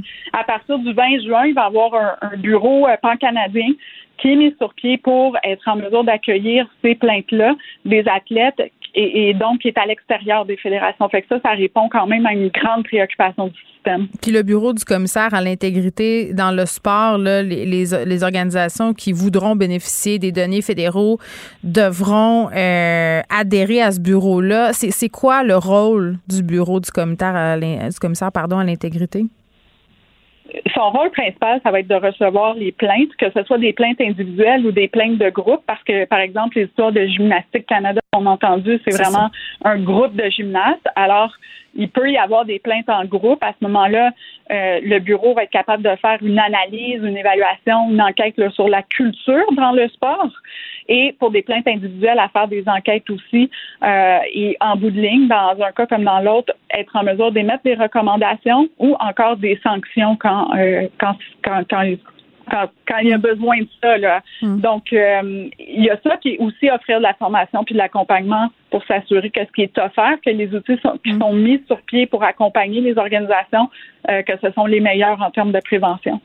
Madame Sachnonge, quand vous vous êtes exprimée sur la question chez Hockey Canada, on vous sentait quand même assez ébranlé, là, un peu comme nous tous, là, parce que, bon, je pense qu'on tombait un peu en de notre chaise euh, d'apprendre tout ça. Là, la LNH qui s'est dit aussi complètement euh, atterrée. Bon, ce sont des mots, vous allez me dire, là, vont se pencher sur la question, bien évidemment advenant le fait que les conclusions font pas, entre guillemets, notre affaire, est-ce que le gouvernement a un rôle à jouer? Est-ce que vous avez le pouvoir de faire quelque chose? Ben, à court terme, je dirais que le pouvoir que j'ai, qui est celui de m'assurer qu'il n'y a pas de fonds publics qui a été utilisé, je le fais. Ouais. Euh, ensuite de ça, ça va être euh, par les ententes de financement avec Hockey Canada, euh, évidemment là qu'on va rehausser et de beaucoup les exigences là au niveau euh, de l'encadrement qui est offert aux joueurs, entre autres. Là, tantôt, je vous parlais euh, que comme l'entourage puis la vie souvent des, jeunes qui se lancent dans le hockey de cette façon-là, ça devient le hockey lui-même. Mm. Ben, il faut qu'il y ait un encadrement complet pour ces jeunes-là pour, pour en faire des jeunes adultes qui ont du bon sens puis qui commettent pas le genre de de, de gestes qui sont reprochés. Oui, oui. puis pour la Ligue nationale, euh, vous me dites que vous ne pouvez pas faire grand-chose. Ben, pour la Ligue nationale, c'est évidemment euh, très loin de ma propre juridiction, mais je pense que euh, l'autre chose aussi que je pense que les organisations sportives sont en train de prendre conscience, c'est que de plus en plus les yeux du public sont tournés vers eux euh, et qu'elles devront prendre des décisions qui sont de plus en plus mm. éthiques et transparentes envers le public. Parce que sinon, soit que les parents ne voudront plus envoyer leurs jeunes faire du hockey puis pratiquer des sports, ou sinon que le public, à un moment donné, va les lâcher aussi. Hmm. Ben absolument. C'est dommage à dire, mais ça devient une game de relations publiques en quelque part. Euh, mais s'il faut que ça passe par là pour opérer des changements, on va le prendre, comme on dit. Euh, Pascal Saint-Onge, fin de la session parlementaire euh, très, très bientôt. Quel bilan vous faites de votre toute première année en politique? Parce que vous avez quand même pas un parcours typique non plus, là. non, effectivement. c'est un euphémisme de le dire, musicienne. Euh, vous avez comme huit vies. Oui, effectivement, j'ai un parcours varié, mais je pense que ça démontre aussi que c'est important d'avoir euh, des personnes diversifiées autour de la table pour amener des expériences différentes. Comment vous avez trouvé ça? Parce que, tu sais, on passe de musicienne quand même dans un groupe un peu trashos à politicienne où parfois il y a une ligue de partis. Est-ce que c'est dur de se contenir? Moi, je serais pas capable. Euh, ben, tu sais, je me suis lancée en politique pour amener du changement, puis pour tenter de changer les choses. Puis avec ce qui se passe présentement dans le sport, je pense que j'ai l'opportunité de le faire. J'essaie de le faire en ayant le moins possible la langue de bois, puis en exprimant avec euh, mes réelles pensées par rapport à ce qui se mm. passe. Puis en même temps, ben, je suis bien consciente que je suis dans une institution euh, qu'il y a des façons de fonctionner, que ce soit, euh, par exemple, avec les ministères, hein, il y a le rôle politique, puis il y a tout le rôle bureaucratique, là, je dirais, qui est important c'est de tenter de pousser euh, la machine aussi loin que possible et aussi rapidement que possible pour euh, qu'on atteigne les objectifs qu'on se donne pour améliorer la vie pour les athlètes. Fait je suis euh, autant j'ai été bouleversée par tout ce que j'ai entendu, puis je m'y attendais pas tant que ça non plus là, de voir qu'est-ce qui se passe dans le monde du sport. Mais autant je trouve que le momentum est là pour changer les choses. Puis les acteurs sont au rendez-vous. Hein. Euh, tout le monde a pris conscience de ce qui se passe. Puis moi, je sens une volonté d'agir puis d'aller vers l'avant. Euh, sans évidemment évacuer tout ce qui s'est passé par le passé. On va regarder ce qui s'est passé dans le passé puis tenter de, rectifier les torts, mais en même temps, il faut se projeter dans le futur puis changer les choses. Puis le, timing est maintenant. Oui, puis l'époque du balayage sous le tapis, là, je pense que c'est assez révolu. Pascal Saint-Onge, merci beaucoup. Merci à vous. À la prochaine. Pascal Saint-Onge, qui est la ministre fédérale des Sports, euh, on parlait de cette annonce là, par rapport aux nouveaux critères de financement qui vont être imposés aux fédérations. Plus de sécurité dans les sports, donc. Geneviève Peterson. Rebelle dans l'âme, elle dénonce l'injustice et revendique le changement. Et on est avec Marc-André Leclerc. Salut Marc-André. Bonjour Geneviève. Bon, j'ai pas mis la petite musique d'Elsie parce que ça aurait été trop dur. Hein? On, aurait eu de la peine parce qu'elle n'est pas là aujourd'hui. Effectivement, mais on va la retrouver demain, donc. Exactement. Mais tu es là pour nous parler du Conseil général du Parti libéral euh, du Québec. C'était en fin de semaine?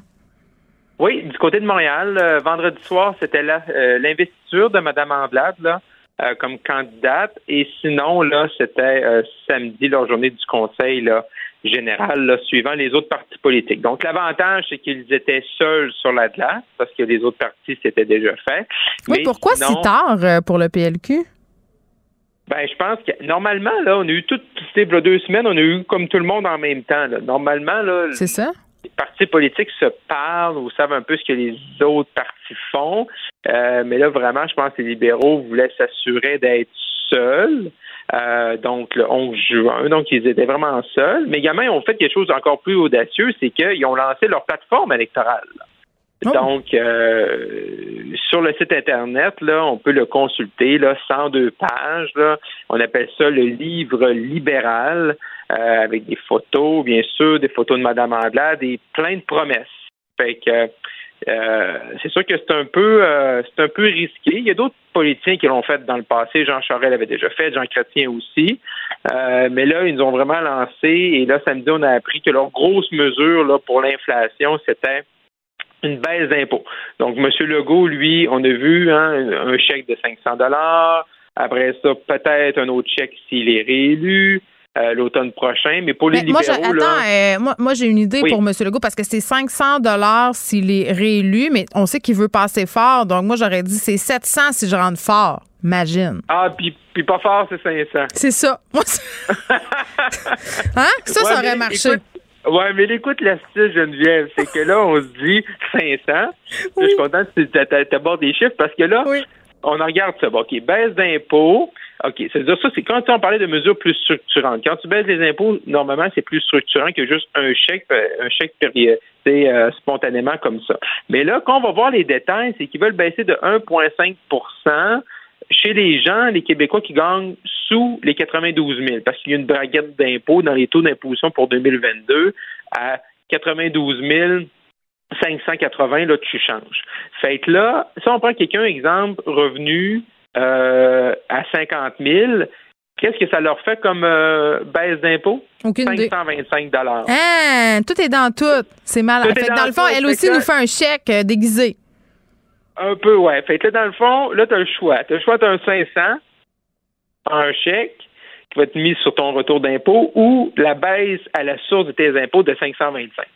Mais c'est tous, écoute, c'est toutes des affaires éblouissantes. Tu sais, je veux dire, ça, c'est, tu disais tantôt une mesure structurante. C'est pas ça, une mesure structurante, Marc-André. Ça, c'est comme un, je vais pas dire un anane électoral parce que ça serait réducteur. Oui, oui, mais ce que j'aime, oui, mais attends, ben oui, mais nous, ben oui, c'est récurrent, c'est, c'est bien, bien le fun, mais c'est parce qu'après ça, une fois que tu as dit ça, qu'est-ce qui se passe ensuite? Tu sais, comment on pallie parce que tout s'écroule en passant, là.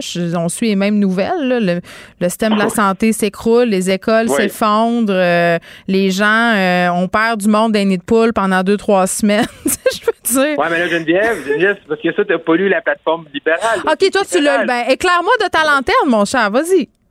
Ben oui, tu parlais du réseau de la santé, investissement dans les infrastructures. On va rajouter 4, 000 lits. Oui, mais on aura un médecin de famille aussi. Hein, elle a promis ça, euh, Mme Anglade. Tout le monde va avoir un médecin de famille. Ben, hâte de voir ça, moi. 6 milliards, 6, milliards en infrastructures de réseau de la santé, mm. la fin du temps supplémentaire obligatoire. Euh, donc, tout ça, le réseau de la santé, là, c'est réglé. Mais, ce que je veux dire, dans les 102 pages, là, là, c'est comme, là, tu sais, il n'y a pas euh, un qui a lu ça en fin de semaine. Bon. Mais, de notre côté, c'est que ça va permettre à Mme Anglade, puis aux candidats libéraux d'avoir un message. Tu sais, cet été, là, au mois d'août, tu fais du porte-à-porte, Kong, Kong, Kong, Madame Geneviève, je suis chez vous, je suis votre candidat, une baisse d'impôts. Au moins, tu as, quelque chose à dire. Parce que la, chose qu'il y avait à dire à date, c'est, c'est le projet là. Euh, mais ça, le projet ECO, il est encore là. Page 11, Geneviève, là, je sais que tu, tu mourrais d'envie d'avoir plus de détails sur le projet ECO de Mme ben, Je me pouvais plus. Puis en plus, je, veux juste dire. Ben oui, dimanche, il pleuvait. Là, fait qu'il y a bien des gens qui l'ont peut-être lu, là, le document Marc-André. Soit, soit, pas, soit pas trop pessimiste. Peut-être qu'il y en a quelques autres. Moi, je l'ai lu, euh, je l'ai lu ce matin. Je l'ai pas vu. Puis là, le projet ECO, là. Rappelle-nous donc, c'est quoi? Ben, le projet ECO, c'est 100 milliards d'investissements en, tout ce qui touche les, ressources, la carboneutralité, l'hydrogène vert, l'électricité. C'est vraiment, euh, c'est vraiment là, pour essayer de reprendre un peu l'héritage libéral, les grands projets, là, à la Robert Bourassa, par exemple. une chose qui est quand même intéressante, moi, je trouve, pour euh, pour, surtout pour l'accès à la propriété, on sait que la, la fin de la taxe de bienvenue. Oui, mais j'ai envie de te parler de quelque chose qui est la hausse des taux d'intérêt, que ça va être pas mal pire que la perspective d'une taxe de bienvenue. Mais, mais je comprends l'idée. non, non, non, non, non, non, je suis d'accord avec toi. C'est sûr que ça, ça va faire mal la, hausse, surtout avec euh, probablement ce qui s'en vient, mais quand même, je veux dire, c'est un un, un, tout le temps une mauvaise surprise. Hein, oh mon Dieu, c'est la pire affaire. Hein, la taxe de bienvenue, ils t'oublient jamais, jamais, jamais, tu passes pas douette. C'est sûr qu'ils vont, ils vont te pogner dans le détour. Bon, euh, donc là, et toi, pour toi, euh, le fait que ça se passe le 11 juin, qu'on nous prend, euh, présente ça en fin de semaine, qu'on fasse notre porte-à-porte -à, la fin de l'été, je veux dire, c'est quand même un risque là, pour les libéraux. Tu parlais d'audace ben, tantôt, mais... Ben, c'est un bon coup pour te donner de la, de, la, de, la, viande, de la matière à partager avec l'électorat. Mais sauf que rendu là, le, le, 6 septembre, quand Mme Andelade va arriver là, devant une maison, puis son, son message du jour, ça va être on abolit la taxe de bienvenue, là, ben on, en parle aujourd'hui, on le sait. Là. Fait que, les journalistes qui vont couvrir sa campagne, là, bon, probablement, si, ils sont wise, là, les libéraux en bon québécois, c'est sûr qu'il y a deux, trois affaires qui sont pas dedans. Là. Puis là, tu dis, ben ça, c'est un livre, puis comme il manque aussi son, son cadre financier, là. C'est le fun de couper, euh, c'est fun de couper les impôts, c'est mm. fun de couper. Ben, c'est ça, je te dis, mais qu'est-ce qu'il se passe ensuite? Exactement. Là, je sais pas combien ça coûte, je sais pas comment ils vont équilibrer ça. L'équilibre budgétaire, ça arrive quand? Y a-tu? Mais euh, ça reste en sorte que c'est ça peut être payant, puis ils savent qu'ils ils font du ils jouent du hockey de rattrapage, mais il faut voir qu'ils arrivent pendant la campagne avec aussi des deux, trois affaires qui sont pas là-dedans, parce que mm. sinon, les journalistes, ben, ils vont tomber sur les déclarations d'un candidat, parce que là, mané, dire, euh, on le sait, la baisse d'impôts, là. Fait que tu peux pas faire non plus trois, trois jours de campagne là-dessus. Il y aura une euh, recherche euh, de plus de croustillant, c'est ce que tu me dis. ben, Éric Duhem nous en livrera très, très assurément. Là, il est quand même assez connu pour ses déclarations colorées. C'est un, une façon polie de le dire. Rassemblement pour Éric Duhem aussi, ça se passait, j'ai envie de dire, dans son fief en Beauce? Oui, effectivement. Un membre sur six, hein, conservateurs québécois, sont dans Chaudière-Appalaches, donc en Beauce. On, sait que le parti, là, c'est le parti de M. Duhem, c'est le parti qui a le plus de membres proche de 60 000. Il y en a environ 10 000 là, dans les circonscriptions là, dans Chaudière-Appalaches-Beauce. Mm. Fait c'est normal. Il va passer beaucoup de temps durant la campagne-là. Son candidat dans Beauce-Nord, c'est Olivier Dumais, qui est maire euh, de Saint-Lambert de Lauzon là-bas, euh, bien connu là-bas, bien installé, un maire. Euh, fait M. Duhem, là, l'entrée là, de M. Duhem et les conservateurs à l'Assemblée nationale se font en Beauce. Là. Fait qu'ils n'ont pas le choix de remporter des sièges là-bas. Même, je sais que M. Duhem a hésité aussi à se présenter. Il a décidé de se présenter du côté de Chauveau, sur la rive nord de Québec, comme Sylvain Lévesque de la CAQ, mais il aurait pu également se présenter en Beauce. En fait, ça aurait été peut-être plus facile pour lui d'être élu en Beauce, mais n'étant pas originaire de la Beauce, ben, c'est dit que les, puis c'est lui-même qui l'a déjà dit en entrevue, M. Duhem, que pour les Beaucerons, c'est plus facile d'avoir quelqu'un de la place. Euh, donc, euh, vraiment, c'est là que ça passe. Mais quand même, un bon rassemblement, un dimanche fin de journée, euh, style barbecue, à la cache à Maxime, du côté de Scott, en Beauce. c'est sûr qu'il est revenu sur ses thèmes majeurs. Et il y aura intérêt aussi, c'est sûr oui la pandémie tout ça, mais il y aura intérêt aussi à, au cours des prochains des prochaines semaines. On parlait, tu parlais de, hein, de on parlait d'inflation, du coût de la vie, les baisses d'impôts, euh, qu'est-ce qu'on fait avec les hypothèques. Donc, euh, son électorat aussi voudra sans doute euh, aura aussi. Lui, tu as beaucoup là-dessus les résultats des décisions du gouvernement Legault qui ont un impact direct sur ce qui se passe dans nos poches en ce moment. C'est un peu son, son, nouveau cheval de bataille. Là. Oui, parce que même M. Legault, hein, qui nous a parlé beaucoup de fierté là, dans, sur son, euh, tu sais, euh, n'y a, pas des, en politique, il n'y a, pas, y a pas d'hasard. Hein, tu sais, dans sa vendredi, lorsqu'il a fait son point de presse pour la fin de la session, là, sur, sur vraiment là, sur son sur son lutrin, sur son podium, l'affiche, on parlait d'économie, une économie plus prospère que jamais. Là. Il n'était pas dans les ferme de la fierté. Là. Fait qu'on sent aussi même des lacacs qui ont passé deux, trois semaines à parler de fierté nationaliste, eux aussi vont vouloir parler d'économie. Puis je trouve que l'économie pour toutes les partis politiques, c'est beaucoup plus facile euh, d'avoir des, des positions qui sont différentes. Exemple que la pandémie où l'ensemble des partis hmm. sont, sont sur la même note, à part M. Duhem, mais le reste des partis, c'est difficile de voir des différences. On a eu droit à un faux pas diplomatique, Marc-André, du côté d'Ottawa? Ouais, c'est un peu spécial, tu sais, je veux dire. Euh, Mais c'est gênant. c'est gênant plus que spécial. Au cours des derniers jours, au cours des derniers jours, il y a eu une réception euh, pour la journée de la Russie mm. et euh, la chef adjointe du protocole, Yasmine Anbeger, excusez pour le, la prononciation, pour l'accent, mais elle s'est rendue à, l'ambassade russe à Ottawa puis est allée à la réception. Hey boy.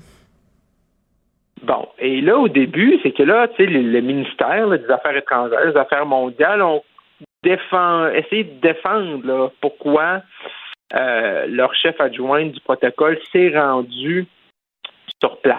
OK, puis c'était quoi l'excuse? Ben, qu'il faut maintenir des relations, là, tu sais, genre une espèce de, de, violon comme ça, mais rapidement sont revenus un peu, et surtout que là, la ministre, là, Mélanie Joly, a dit que, parce que c'est elle la responsable de de ce ministère-là, comme ministre des Affaires étrangères, a dit que c'est complètement, tu sais, c'est inacceptable. Non, mais attends, excuse-moi, ma, question va être bien simple. Marc-André, comment, comment ça a pu arriver? Parce que ce monde-là a un agenda partagé avec moult personnes. Bien, clairement, euh, clairement, il y a des gens qui ont pensé, je suis d'accord avec toi. Là. Clairement, il y a une discussion à l'interne. Elle n'a pas pris cette décision-là tout seul un beau mardi matin. Elle n'est pas partie s'acheter une robe chez l'abbé en se disant je m'en vais à fête à l'ambassade. Non, ça c'est clair. C'est clair qu'elle, là, euh, l'invitation est envoyée, elle a reçu l'invitation, ou à l'interne, ils ont une discussion sur c'est qui le pas chanceux qui s'en va là, là. Mais clairement, c'est un geste délibéré. Ils ont pas, elle n'est pas arrivée là par hasard, elle marchait pas sur la rue, il n'y a pas personne qui l'ait pris par le bras, viens on va aller fêter la Russie. Euh, fait clairement, il y a des gens aux affaires mondiales, aux affaires étrangères, qui pensaient que c'était une bonne idée là, d'aller maintenir des relations avec la Russie. Là. Je veux dire, ils le diront jamais, là, mais je veux dire, on imagine un peu, là. Je veux dire, ils ont pensé que c'était la bonne chose à faire d'aller maintenir des relations. Mais là, on est allé fêter le jour de la Russie. C'est pas comme si on avait envoyé un émissaire faire une rencontre pour mettre fin au conflit en Ukraine. Non, non, c'est une célébration nationaliste.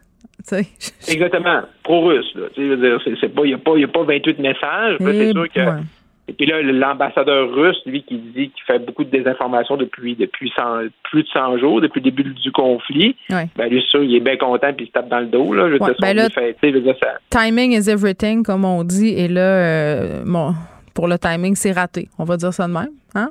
Vraiment, vraiment. Mais surtout, c'est ça. C'est ce qui dépasse l'entendement, c'est comment tu peux comment tu peux penser que c'est une bonne idée, tu sais? Mais comment tu peux penser que, mais penser que peut-être personne n'allait s'en rendre compte? Non, c'est ça. C'est ça sorti dans les médias. Bon, en fait. ben, je tu dis, on l'a tous les jours d'en face, ce conflit-là. Tu sais, comment, en tout cas. Non, non, c'est insultant, euh, c'est gênant. Puis, tu sais, euh, clairement, là, je, je vais revenir euh, au cahier qu'il nous remettait à l'école primaire à chaque fin de semaine, euh, Marc-André, où tu avais un petit bonhomme rouge, un petit bonhomme vert, puis un bonhomme bleu. si tu avais vraiment mal fait ça, là, ben là, ils ont un petit bonhomme bleu. Donc, euh, il faut qu'ils se reprennent, puis pas juste un peu pour les prochaines semaines. Merci. À demain. À demain. Cube Radio. Oublions jamais de placer les choses en perspective. Ça aurait dû être une grande célébration. C'est quand même gros ce qu'on évoque là. Très significatif pour bien comprendre tout ce qui s'est passé. Un professeur, pas comme les autres. Luc La Liberté. Salut Luc. Oui, bonjour Geneviève. Continue de parler des audiences de l'invasion du Capitole. C'est la reprise euh, de celle-ci et débute euh, la suite par un coup de théâtre. Oui, écoute, on apprenait ce matin, puis on n'en avait pas le, de, on n'avait pas d'informations là-dessus hier tout le monde attendait avec impatience l'ancien directeur de campagne, Bill Stepien. C'est l'ancien directeur de campagne de Donald Trump. Donc, il est resté proche de M. Trump. Il est toujours impliqué en politique d'ailleurs. Et c'est ce qui troublait la donne ce matin. Euh, il mène une campagne électorale pour quelqu'un qui est opposé à la, une des deux républicaines qui est sur la commission. Ils ne sont que deux. Donc, euh, il s'agit dans ce cas-ci de Liz Cheney, la, la fille de l'ancien vice-président américain. Donc, Bill Stepien, ce matin, ce qu'on apprend, sa conjointe, le travail est commencé, on va accoucher pendant la journée. Donc, euh, il ne peut pas se présenter.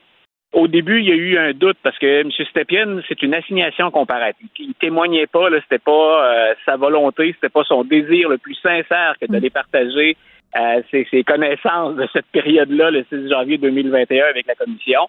Donc, ça a troublé aussi un peu les membres de la commission parce que on attend des informations de M. Stepien, puis on le dit, un peu une mise en scène, il y a un scénario qui est écrit d'avance dans l'ordre dans lequel on veut avancer la preuve ou les éléments de preuve.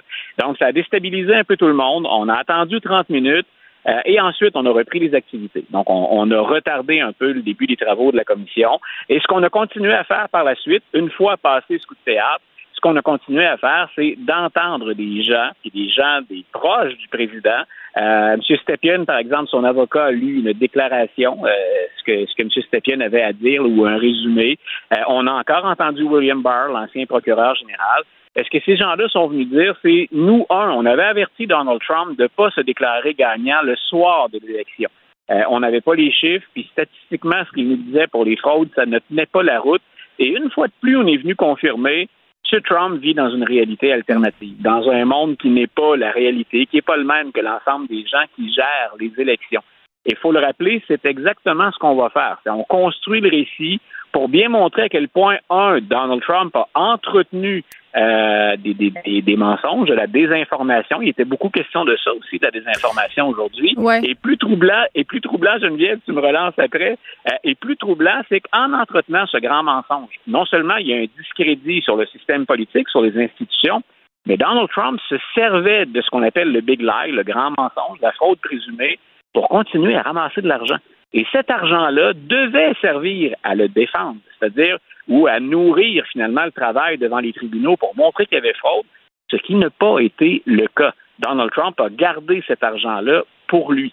Donc, tu vois un peu le caractère explosif. Il y a des choses qu'on savait là-dedans, mais on vient ajouter à la pile de renseignements troublants qu'on a déjà sur Trump et son administration. Donc, c'est de se dire euh, à quel moment Donald Trump a compris qu'il avait perdu et pourquoi il continuait malgré tout ça, malgré les preuves qui s'alignaient devant lui, à affirmer le contrat. Et, c'est la, théorie de l'argent pour continuer à amasser de l'argent.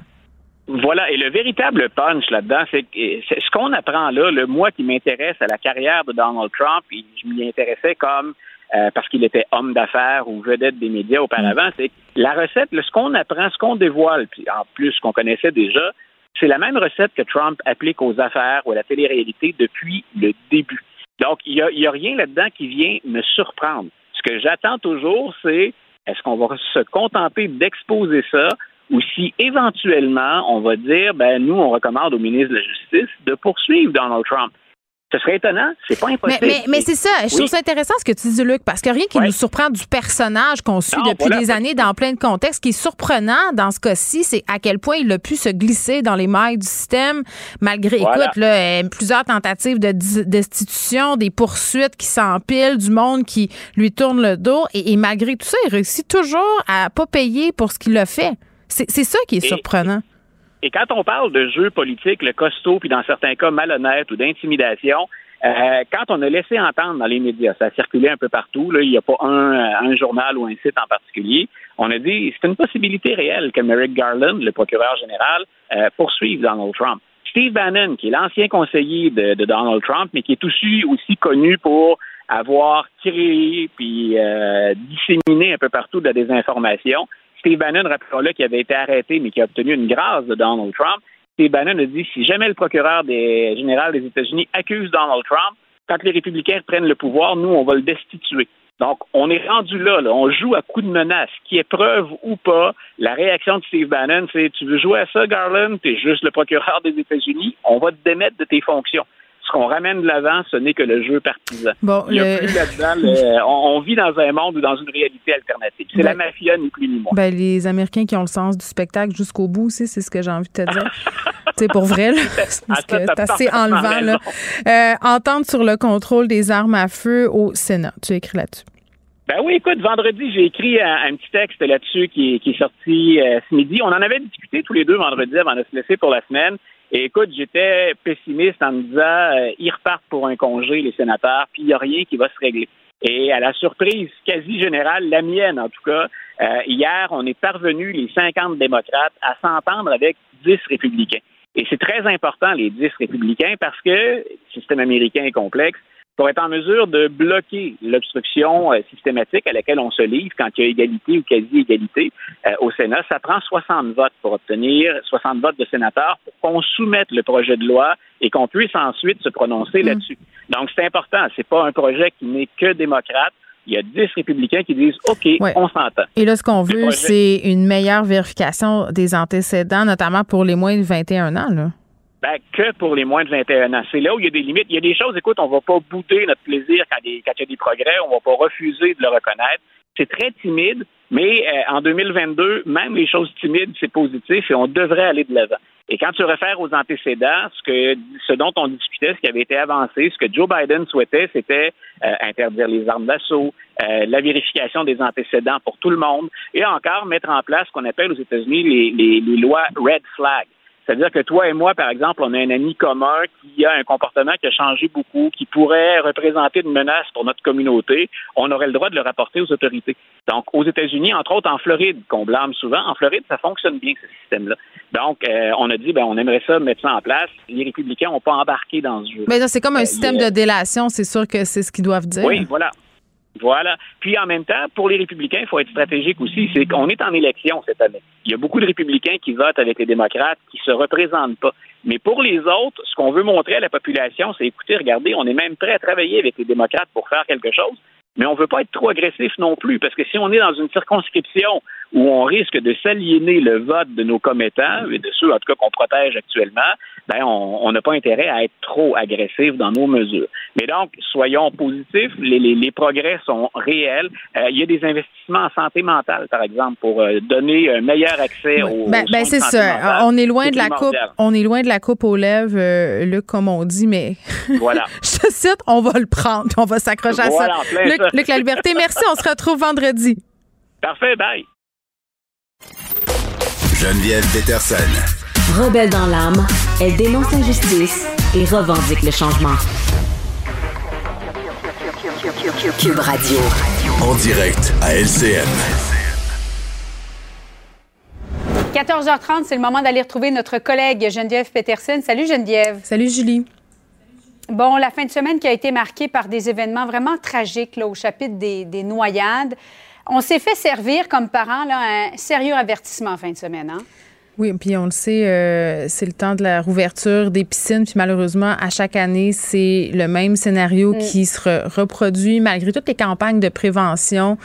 Euh, malgré qu'on sache euh, tout ce qu'il faut faire et tout ce qu'il faut pas faire là, quand on a de jeunes enfants et une piscine, ben, il y a des accidents comme ça qui se produisent malheureusement. Là, un, jeune garçon de 4 ans qui a perdu la vie, un autre qui a été retrouvé dans le fond d'une piscine, des voisins qui ont tenté de le secourir pendant une vingtaine de minutes un autre enfant qui avait un dispositif de flottaison là, qui s'est retrouvé bon à, être défaillant pour une raison que j'ignore.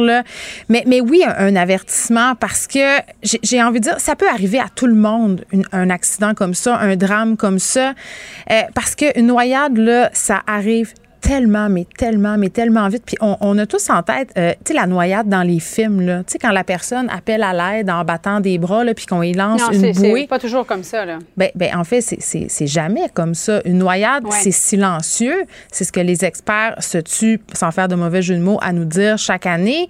Euh, ça se produit en l'espace de 15 à 20 secondes pour un jeune enfant.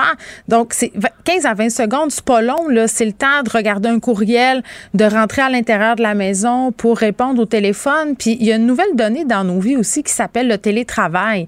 Puis tu sais, euh, on a tendance à penser que quand les enfants sont plus vieux, tu sais, les enfants ont 6, 7, 8 ans, euh, ils savent nager, là. Hein? Donc, on se dit, bon, ben, je vais m'installer sur la table euh, de jardin, je vais pitonner sur mes affaires, les enfants vont se baigner dans la piscine et s'il arrive quelque mhm. chose, ben je vais m'en rendre compte. Ben, ben, pas nécessairement, puis, puis vraiment pas en fait. Donc ça aussi c'est des conseillers et les fameuses euh, réunions de famille ou les, les journées d'anniversaire, tu sais quand on est plusieurs.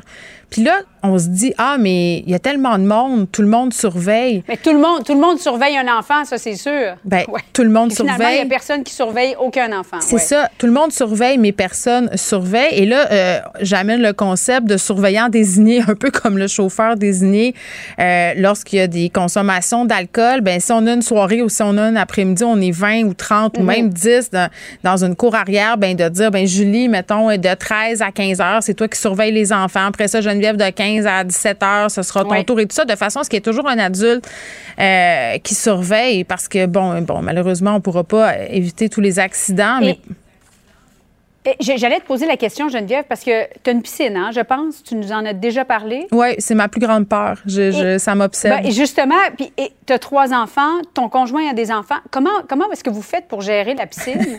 Bien, on a, on a cinq enfants à deux, ce qui est quand même euh, pas rien. Euh, puis nous, notre nouvel enjeu, parce que les jeunes enfants comprennent assez vite les règlements, là, euh, s'il faut rentrer à l'intérieur, ils comprennent qu'ils doivent s'asseoir sur le banc puis nous attendre. Mais c'est avec les ados que ça se complique. Parce que là, euh, ce sont les demandes qui commencent là, de dire Ah, maman, euh, ben, t'es pas là cet après-midi, est-ce que je pourrais venir me baigner avec mon ami? Euh, ben non, il n'y aura pas la surveillance d'un adulte. Ben oui, mais on va être deux, mais ils ont 15 et 16 ans. Donc, tu te dis, mais théoriquement, est-ce que je pourrais faire ça, les laisser sans surveillance? Donc, ça, c'est. Je, vais t'avouer que c'est la première année que je suis confrontée à, ce genre de, de défi parental. Les demandes d'ados. Ben, les demandes d'ados, parce que, puis aussi, tu sais, t'es pas mm. là, tu t'en vas le soir, tu dis, est-ce qu'elle va venir se baigner avec ses amis, est-ce qu'ils vont constater? C'est toute une, une, une, couche d'inquiétude euh, supplémentaire, là, la consommation d'alcool. Tu sais, moi, je me fais tout le temps, je m'appelle la Steven Spielberg des scénarios catastrophes, là. Ben là, je m'en fais. Ben oui, ben, c'est ça. Donc, c'est. Non, mais toutes les mères se font des scénarios, par ailleurs, catastrophes. Je pense que ça vient au moment où on devient mère, euh, Geneviève, où on appréhende. Et en fin de semaine, tous ceux et celles qui avaient des piscines, euh, ceux et celles qui ont des spas, je pense qu'on a tous vu notre enfant dire Mon Dieu, ça pourrait être le mien, mm. euh, ça pourrait être ma fille, mon garçon. Oui. Euh, j'ai vu des publications sur Facebook en disant ben le, le petit garçon de 4 ans, Saint-Lambert, c'était mon voisin d'en face. Ah Alors, on, s'imagine vivre ça chez nous dans notre famille, puis on se dit, mon Dieu, comment est-ce qu'on pourrait faire pour surmonter un, tel drame? On s'imagine ça, puis en même temps, on a toujours cette fâcheuse tendance à se dire, ça m'arrivera jamais. Ça, ça pourra jamais être mm. moi. Parce que souvent, c'est malheureux, puis c'est un réflexe totalement humain. Tu sais, dans les topos euh, où on apprend ces noyades-là, on dit toujours quelque chose comme « Ah, oh, il a échappé à la vigilance de ses parents » ou euh, euh, Ses parents étaient en train de faire, faire telle affaire ». Comme si, je dis pas qu'il n'y en a pas de la négligence parentale, bien entendu, ça peut arriver, mais dans une très grande majorité de cas, ben, c'est un accident, un accident épouvantable. Puis, tu sais, j'ai de la misère à pointer des gens du doigt puis à dire c'est de la faute de telle chose. Tu sais, OK, si la piscine n'est pas clôturée, OK, si la, la personne est en dedans depuis deux heures avec son enfant de trois ans dehors, mais je veux dire, je pense pas que c'est ça là, en ce moment dont on est en train de parler. Donc, c'est ça, tu sais, essayons un peu d'être solidaires plutôt que, que, de montrer du doigt, parce qu'imagine le drame que ces parents-là Tu te remets jamais de ça. Jamais. Effectivement. Merci beaucoup, Geneviève. Merci, Julie. Geneviève Peterson. Une animatrice pas comme les autres. Cube Radio. Gabriel Caron est là. Salut, Gab. Salut. Bon, j'adore. Est-ce qu'on va, est-ce qu'on va s'énerver le poil des jambes? Tu me parles d'un débat sur Internet à cause, ben oui, d'une mère, encore. Encore et toujours une mère qui, euh, j'avoue que quand elle a posé sa question sur le forum de maman, je pense pas qu'elle s'attendait à soulever les passions. Ah ben là, elle, était bien naïve, Gab, parce qu'il faut pas avoir fréquenté les forums de maman bien longtemps pour savoir qu'à chaque fois que tu poses une question, tu, tu te fais ramasser sur un moyen euh, temps. Absolument. Tout peut dégénérer. Ah. J'ai même déjà vu des chicanes sur un bumbo, Geneviève. Tu sais, les petits bancs sur lesquels... Ah, mais c'est ça, parce que est-ce que c'est bon ou est-ce que c'est pas bon? Puis là, pars-moi pas sur les sacs ventraux et le portage de bébé euh, parce que ça peut dégénérer en une discussion de 1500 commentaires. Moi, j'ai tout quitté ça, ces, ces forums-là. Ça, ça, me renversait. Le monde se pogne. C'est comme si c'était une question de vie ou de mort à chaque publication. Donc, c'était quoi sa question à cette mère-là?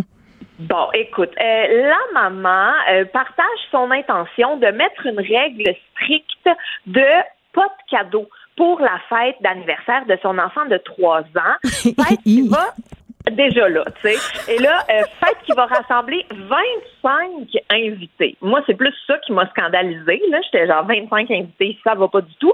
Mais bref, donc elle, ce qu'elle veut faire. Je pense que je connais même pas 25 personnes.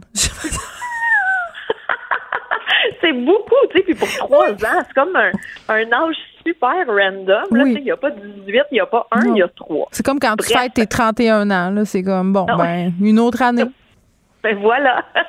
Bref, donc elle, ce qui a soulevé les passions, c'est la règle pas de cadeau. Parce que, bon, les raisons de la maman, moi, j'ai comprends à 100 là. Elle veut pas qu'il y ait une immense pile de cadeaux à n'en plus finir et surtout que ça devienne la norme pour la fête de son fils. Elle explique là, que son enfant va recevoir des cadeaux, mm. mais de la part de ses parents. je peux comprendre ça. Je peux comprendre ça. Ben moi, ça me jette à terre l'orgie de cadeaux souvent. en plus, avec les familles divorcées recomposées huit fois puis les huit kits de grands-parents, là, tu sais, les enfants qui reçoivent 152 cadeaux, ils déballent ça à la chaîne, apprécient pas, demandent le prochain. Moi, moi, ça me fait sortir de mes gonds. Je trouve que ça n'a pas de bon sens. Je, le comprends, ben ce bout-là. Les raisons de la maman, pour moi, c'est légitime. Ben moi, je suis à la même place que toi, là, parce que moi, j'ai des souvenirs de mes fils qui déballent un cadeau, sont super contents, veulent jouer avec, puis là, oups, on leur arrache des mains pour qu'ils en ouvrent un autre. Puis ils n'ont même pas le temps d'apprécier ce qu'ils ont reçu. Fait bref, moi, je t'avoue qu'à à ce stade, je suis clairement dans l'équipe de la maman. Et là, les autres mamans ne sont pas d'accord. La qualifient de, et je cite, méchante mère. Mean mom. C'est vraiment les ben mots qui ont été employés en disant que ça fait partie de la magie des anniversaires, d'avoir plein de cadeaux. Et il y a même une mère qui a précisé que ça mettrait les invités mal à l'aise d'arriver. moi, je pense que les invités sont soulagés, au contraire. Puis ils sont bien contents de parce que j'imagine que si cette mère a la présence d'esprit d'instaurer ce type de règles, c'est pas le genre à faire des petits sacs à surprise, du Dollarama, ah. là, tu sais, ceux qui prennent 23 heures à faire, mais qui prennent 3 minutes à acheter, là. J'imagine qu'on on est dans ce type d'anniversaire-là. Je veux dire, on n'est pas en train de dire pas de cadeaux, on est en train de dire pas 28 cadeaux, me semble. Ben, c'est exactement ça. Et puis, tu l'as souligné, là, les petits sacs surprises, ça aussi, c'est une autre affaire, là. De, ça, puis la barre est haute pour, pour la, les prochains anniversaires. Moi, des fois, je vois des, des fêtes d'enfants, là, on les jeux gonflables, quasiment euh, les, les hmm. athlètes du Cirque du Soleil. Tu te dis, OK, mais là, quand Jason va avoir 7 ans, ça va être quoi? Il va avoir un Monster Truck dans le cours? Je veux dire. Ben oui. Ah oui, effectivement, les fêtes foraines quasiment là qui sont mhm. organisées dans ta cour, ben, ça te met de la pression pour la prochaine fête d'anniversaire. T'es comme, moi je vais l'inviter, ils vont jouer dans le sous-sol avec deux ballons. Mais ben non, mais moi là, un moment, ok, tranche de vie là, parce que les anniversaires, pour vrai, je pense qu'on se met beaucoup de pression. Un année, moi, moi j'ai déjà euh, bu dans, dans ce verre-là -là, d'organiser des fêtes, de faire venir Magazou, d'aller à Issot, toutes sortes de choses comme ça. Ça peut être le fun, mais un année j'étais fatiguée. OK? Euh, mhm. Je venais d'accoucher de mon fils. C'était la fête de ma fille et j'ai dit, hey, moi, là, m'en faire une fête comme en 1988. OK? Ça veut dire, les enfants arrivent, je sac de la musique, un buffet, puis bye bye. Ils s'organiseront. Écoute, ils sont partis de chez nous en disant Oh mon Dieu, Geneviève, c'était la plus belle fête, c'était tellement le fun. Ils se sont déguisés. Bon, évidemment, ma maison après était perte totale. Mais, mais non, mais c'est parce qu'on dirait que c'est pour faire plaisir aux adultes, c'est pour impressionner les voisins. Les enfants, eux autres, ce qu'ils veulent, c'est jouer, être ensemble, puis manger énormément de sucre avant le repas. C'est pas mal ça. Absolument. Puis tu sais qu'une règle d'or aussi, c'est inviter le nombre d'amis euh, que l'âge de ton enfant. C'est à peu près ça là, pour pas perdre le contrôle. dis-moi pas ça, ma fille va avoir 16. Dis-moi ah pas ben ça. Ça, peut-être que ça finit quand ils sont rendus au secondaire, là. Mais c'est un enfant de 3 ans, t'as pas besoin d'inviter toute la garderie au grand complet, là. J'ai une amie, elle me donné un truc, OK, pour les enfants qui sont entre deux, même pour les hmm. ados. Mais là, il faut avoir les moyens de le faire, OK? Mais si jamais vous les avez ou si ça vous tente d'économiser pour vous éviter un sérieux mal de tête, tu dis à ton enfant, pour ta fête, je te paye une nuitée à l'hôtel. Évidemment, à cet hôtel-là, il y a une piscine. Tu sais, ça marche avec les enfants de 10, 11, 12 ans. Là, puis tu t'invites l'ami de ton choix, puis on se gâte. Là, tu vas là-bas, tu amènes. Tu sais, comme ça, tu évites la grosse fête d'amis. Je trouve que c'est pas pire, ça. Hey, c'est une bonne idée. Moi, ma mère, je t'avoue qu'elle était bien adepte du cinéma. Fait que Gabrielle, choisis ton ami, on paye le popcorn, on va au cinéma. Mais ça, c'était ton événement de fête? Ben, ça n'a pas été tout le temps ça. à cette heure, tu peux louer des, des, salles pour aller au cinéma, mm. pour des fêtes d'enfants. On dirait que toutes les entreprises ont comme flairé, je ne sais pas.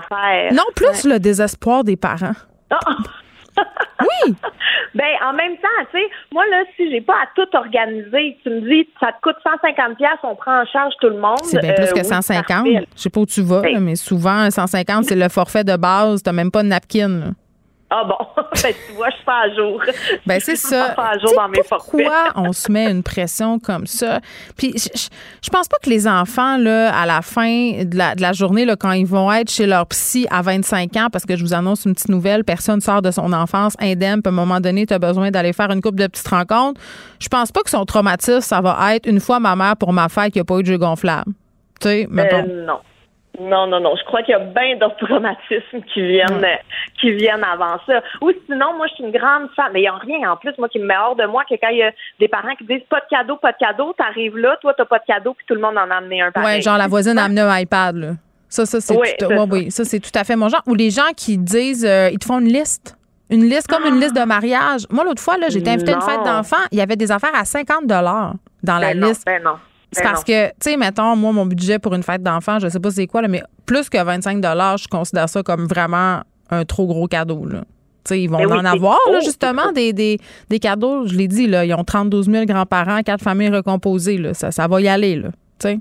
Donc, c'est ça. Mais ben oui, vraiment. Mais moi, je suis aussi très grande fan du seconde main. Hey, pogne-moi un toutou dans ton sol, emballe-le. Ah oui, non, moi, non, non. Moi, c'est là que ma limite. Euh, non, si, si jamais tu m'apportes un cadeau seconde main, ça se pourrait que je te juge. Mais regarde, ah! je suis pas une personne parfaite. Moi aussi, là, j'ai des mauvais côtés capitalistes. Mon âme est noire. Qu'est-ce que tu veux? Regarde, l'année prochaine, on organisera une fête d'enfants commune, sans cadeau, puis on fera même. Euh, moi, ce que j'aime, c'est le concept fête d'enfants, mais fête de parents à côté. Comme ça, c'est moins plat. J'adore, j'adore ça. Merci, Gab. Salut. Pour elle, une question sans réponse n'est pas une réponse. Geneviève Peterson. Cube Radio trois jeunes enfants qui ont dû être rescapés de piscine dans les derniers jours, euh, dont un qui est malheureusement décédé, l'autre qui lutte toujours pour sa vie. Qu'est-ce qui doit être fait autant par les institutions de prévention de santé euh, que par les individus, les gens qui surveillent les enfants pour éviter des tragédies comme celle-ci? On est avec Liane Franzblow, qui est coordonnatrice en traumatologie au programme de prévention de l'hôpital de Montréal pour enfants. Madame Franzblow, bonjour. Bonjour, comment ça va? Ça va euh, très bien, mais on se pose beaucoup de questions là, pour reprendre les mots de ma collègue Julie Marco. On a eu une dure fin de semaine, comme si on avait tous eu un reality check, le même qu'on a chaque début de saison de piscine. Euh, on le répétera jamais assez, hein, Madame euh, Blue, du, du, temps de réaction très court euh, pour les enfants. Là, ça prend très peu de secondes pour se noyer. Non, c'est vraiment vite et il n'y a pas de bruit on n'entend rien quand ça arrive. Alors, vraiment, la supervision constante est vraiment importante parce que sinon, ça peut arriver dans quelques secondes. Oui, puis c'est comme si à chaque année, on, a l'impression de rejouer dans le même film, malgré toute la prévention qu'on fait, malgré les mises en garde, malgré aussi les nouvelles lois. Là. Moi, je me rappelle d'une époque, euh, moi, madame, j'ai grandi dans une maison avec une piscine creusée, il y avait zéro clôture. Là. C'était pas c'était pas ça. Moi, ma mère me surveillait constamment. J'avais pas le droit de m'approcher de la piscine. Euh, puis, puis c'était, je pense, une crainte qu'elle avait euh, presque chaque minute de sa vie l'été. Là, on, a des obligations, on a des, des, dispositifs, et malgré tout ça, il arrive encore des accidents. Vous expliquez ça comment? Je pense à la loi la première loi, ça, ça sautait à peu près à 2010. Et à ce moment, c'est seulement la piscine nouvelle alors, la piscine avant 2010 ne doit pas ajouter les autres barrières. Maintenant, on doit, depuis l'année passée, on, devrait ajouter les autres barrières pour, euh, pour avoir aucun accès direct de la maison aux piscines mais c'est jusqu'au l'année prochaine qu'on doit le faire. Donc, on a encore euh, une période de grâce là, pour s'acquitter de cette obligation-là. Oui. Les gens ont l'impression, parce que on n'insistera jamais assez, le noyade, ça fait pas de bruit. On a l'image euh, du film, la personne qui crie à l'aide, qui bat des bras, on voit lourd voler un, peu partout.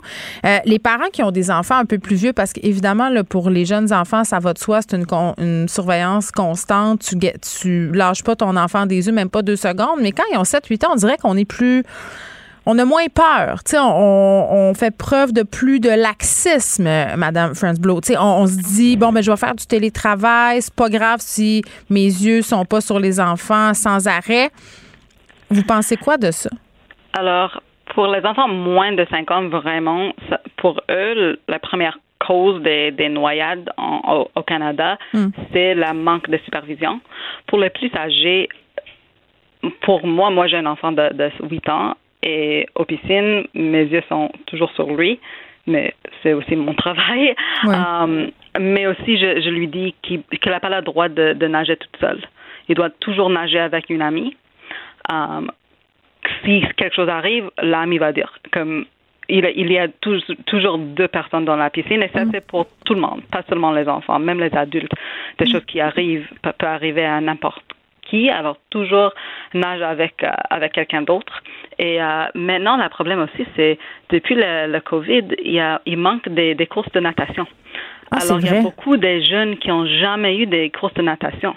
Alors, moi, j'ai un enfant de 6 ans et l'année passée, je peux je peux pas trouver une course en groupe. Alors, j'ai payé en privé, mais c'est c'est pas c'est pas c'est vraiment cher. C'est pas c'est pas facile pour tout le monde. Et vous, vous pensez qu'il y a un lien entre les incidents puis ce manque de cours de natation là Je sais pas, mais c'est une possibilité. Hmm. Il y a aussi plus il y a beaucoup de gens pendant Covid qui ont installé des piscines à la maison, qui n'en a pas avant. Euh, il doit prendre des, des, des courses de réanimation cardio-respiratoire si quelque chose arrive toujours. Euh, et aussi, il y a comme des, des délais avec tout. Alors peut-être euh, les barrières sont pas installées encore. Ah oui, pour l'approvisionnement, c'est vrai que c'est un point auquel j'avais pas pensé. En fin de semaine, euh, Madame Frensblow, il y a un enfant qui a été 20 minutes, 20 minutes sous l'eau. Puis, d'ailleurs, quand on lit le témoignage des voisins qui ont essayé de le sauver, c'est assez bouleversant. Là. Euh, quelqu'un qui reste sous l'eau comme ça, un jeune enfant, pendant de longues minutes, euh, même si, bon, il n'était pas en arrêt cardio-respiratoire à son arrivée à l'hôpital, mais parlons d'un cas plus général. Est-ce que les chances de survie sont bonnes et les, les séquelles possibles, ça peut être quoi?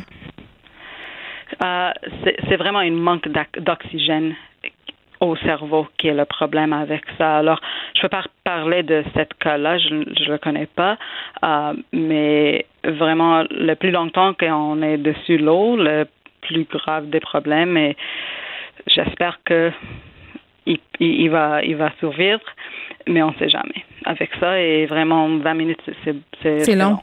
Oui, ben oui. Puis bon, euh, là vous avez dit euh, jamais nager seul pour les enfants euh, qui sont bon un petit peu plus âgés, le 8-9 ans. mais quelles règles de base on devrait appliquer sur, sur le bord d'une piscine? Parce que les parents surveillent, mais par exemple quand on est en groupe, quand plusieurs adultes sont présents. Des fois, avec plusieurs adultes, il y a toujours, on pense qu'il y a quelqu'un qui va regarder, mais à la fin de la journée, il n'y a personne qui regarde. Alors, la meilleure chose à faire, de faire, c'est de, de donner comme le rôle à une personne et dire, OK, pendant les prochaines 20 minutes, c'est toi qui vas regarder l'eau pour tout le monde et on va prendre, prendre des tours. Et chacune va avoir comme 20 minutes pour le faire. Et c'est son responsabilité. Personne ne va, va le parler. C'est hmm. vraiment lui, il doit regarder l'eau. Donc, désigner un surveillant. Oui. OK. Euh, l'été, c'est la saison des accidents, malheureusement, pas juste euh, euh, des noyades. Ce que vous voyez dans votre pratique dans les hôpitaux, ce qui se passe notamment au niveau des blessures les plus fréquentes l'été du côté des enfants, ce serait quoi? comme toutes sortes d'affaires, mais mm. les vélos, les, les, les, sports de roulette, de, de roule si les enfants ne portent pas des casques, on voit beaucoup de ça. Euh, même avec l'eau, avec les plus âgés, s'ils plongent, mais comme dans une lac, mais ils savent pas qu'est-ce qui est en dessous le lac. On a, on a vu ça quelques années, il y, avait quelques années où ils ont euh, cassé le cou. Euh, oui, alors ça, ça peut arriver. Et l'été passé, pour la première fois, on voit beaucoup, beaucoup de VTT. Ah oui. Dans les, dans, avant, c'était plus au, les, les, gens plus ruraux, les gens qui habitent au nord. Mais maintenant, c'est il y a moins moins de choses à faire l'année passée et il y a beaucoup de familles qui ont décidé de prendre une VTT comme le fun. Hmm. Et c'est vraiment pas fait pour les enfants. Ben moi je voyais des, des, enfants conduire des VTT là quand même assez jeunes là, des petits garçons de 9-10 ans qui sont en avant de leurs parents, parfois même seuls euh, sur ces véhicules là. Donc donc c'est vrai qu'on voit ça, mais j'aurais pensé aussi la, la fameuse planche à pagaie, le, le paddleboard, il me semble qu'on voit beaucoup d'accidents avec ça ces dernières ces dernières années. C'est possible. Ici, c'est les enfants jusqu'aux 18 ans. Je ne pense pas qu'on la voit ici. Mais les ados, ils doivent en faire. Mais les ados, oui. Oui, c'est ça. On peut l'avoir. Mais avec ça, on doit toujours porter une, euh, une guide, de, une guide de, sauvetage. Avec tous les bateaux, les, les paddleboards, toutes sortes d'affaires de même c'est important d'avoir toujours une, une guide de, sauvetage. Oui, puis jamais penser que ça arrive juste aux autres. L'espèce de pensée magique, là, on se dit, ah, ça, ça arrivera pas, pas chez nous. Ça, c'est une pensée magique qui, malheureusement, euh, souvent, euh, c'est juste ça, c'est magique. Ça peut arriver à tout le monde. Liane Friendsblue, merci beaucoup. Bienvenue. Qui est coordonnatrice en traumatologie au programme de prévention de l'hôpital de Montréal pour enfants. Des noyades en fin de semaine, euh, c'est un rappel à la réalité, un rappel qu'on ne doit pas euh, jamais lâcher les enfants des yeux, qu'il doit y avoir des, des consignes claires. Puis bon, sur, sur euh, sur ces accidents-là qui arrivent avec les enfants, il n'y a personne, je pense, qui est resté indifférent à cette histoire racontée ce matin dans la presse, des propos rapportés par Émilie Bilodeau, Anaïs Perlot qui a perdu son petit bébé, Cassius, qui est mort euh, dans une voiture, mort de chaleur, un bébé oublié en 2018. Et elle faisait une sortie parce que l'été s'en vient. On nous annonce un été particulièrement chaud veut trouver des moyens pour que ça ne se reproduise pas. Puis tantôt, on a un peu abordé la question avec Nicole, le plan légal de tout ça, parce que Mme Perlot, pour des raisons qui lui appartiennent, songe à peut-être porter plainte au privé, au criminel contre euh, le père de l'enfant, celui qui l'a oublié dans la voiture. Et à chaque fois qu'un drame comme ça arrive, c'est un drame innommable, je le dirai jamais assez, je le souligne au crayon gras. Je pense que c'est le cauchemar de tout parent on en a vu des histoires euh, plusieurs fois en 2016 dans le coin de Saint-Jérôme. On a eu plusieurs histoires aussi aux États-Unis qui avaient défrayé la manchette. À un moment donné, c'est comme s'il y en avait, entre guillemets, beaucoup. Là. Je pense que ça nous a amené à une prise de conscience un peu collective sur, sur la question.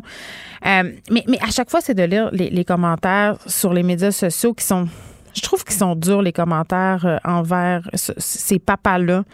Je pense pas qu'il y a un père qui se lève un matin en se disant j'en jasais un peu avec Benoît tantôt, là, je vais oublier mon enfant dans l'auto aujourd'hui ou je vais manquer de vigilance, puis mon fils va se noyer dans, la piscine. Tu sais, là, j'élargis, c'est pas seulement les pères, les parents en général, mais par rapport à, ces histoires-là où des pères ont oublié des enfants dans la voiture les gens se disent, puis c'est tellement humain, tu sais, quand on est mis comme ça devant une situation d'horreur, de se dire, ça n'a pas de bon sens, ça pourrait jamais m'arriver, impossible, j'oublierai jamais mon enfant dans le taux. Puis c'est vrai que c'est dur à concevoir, là. Tu sais, pour vrai, moi, j'essaie de m'imaginer dans quel état mental il faudrait que je sois pour oublier un petit bébé, mon petit bébé dans ma voiture. Je veux dire, j'ai un chien, je l'oublie pas. C'est quelque chose que je fais euh, super attention parce qu'il y a eu beaucoup de sensibilisation à, cette, cette réalité-là.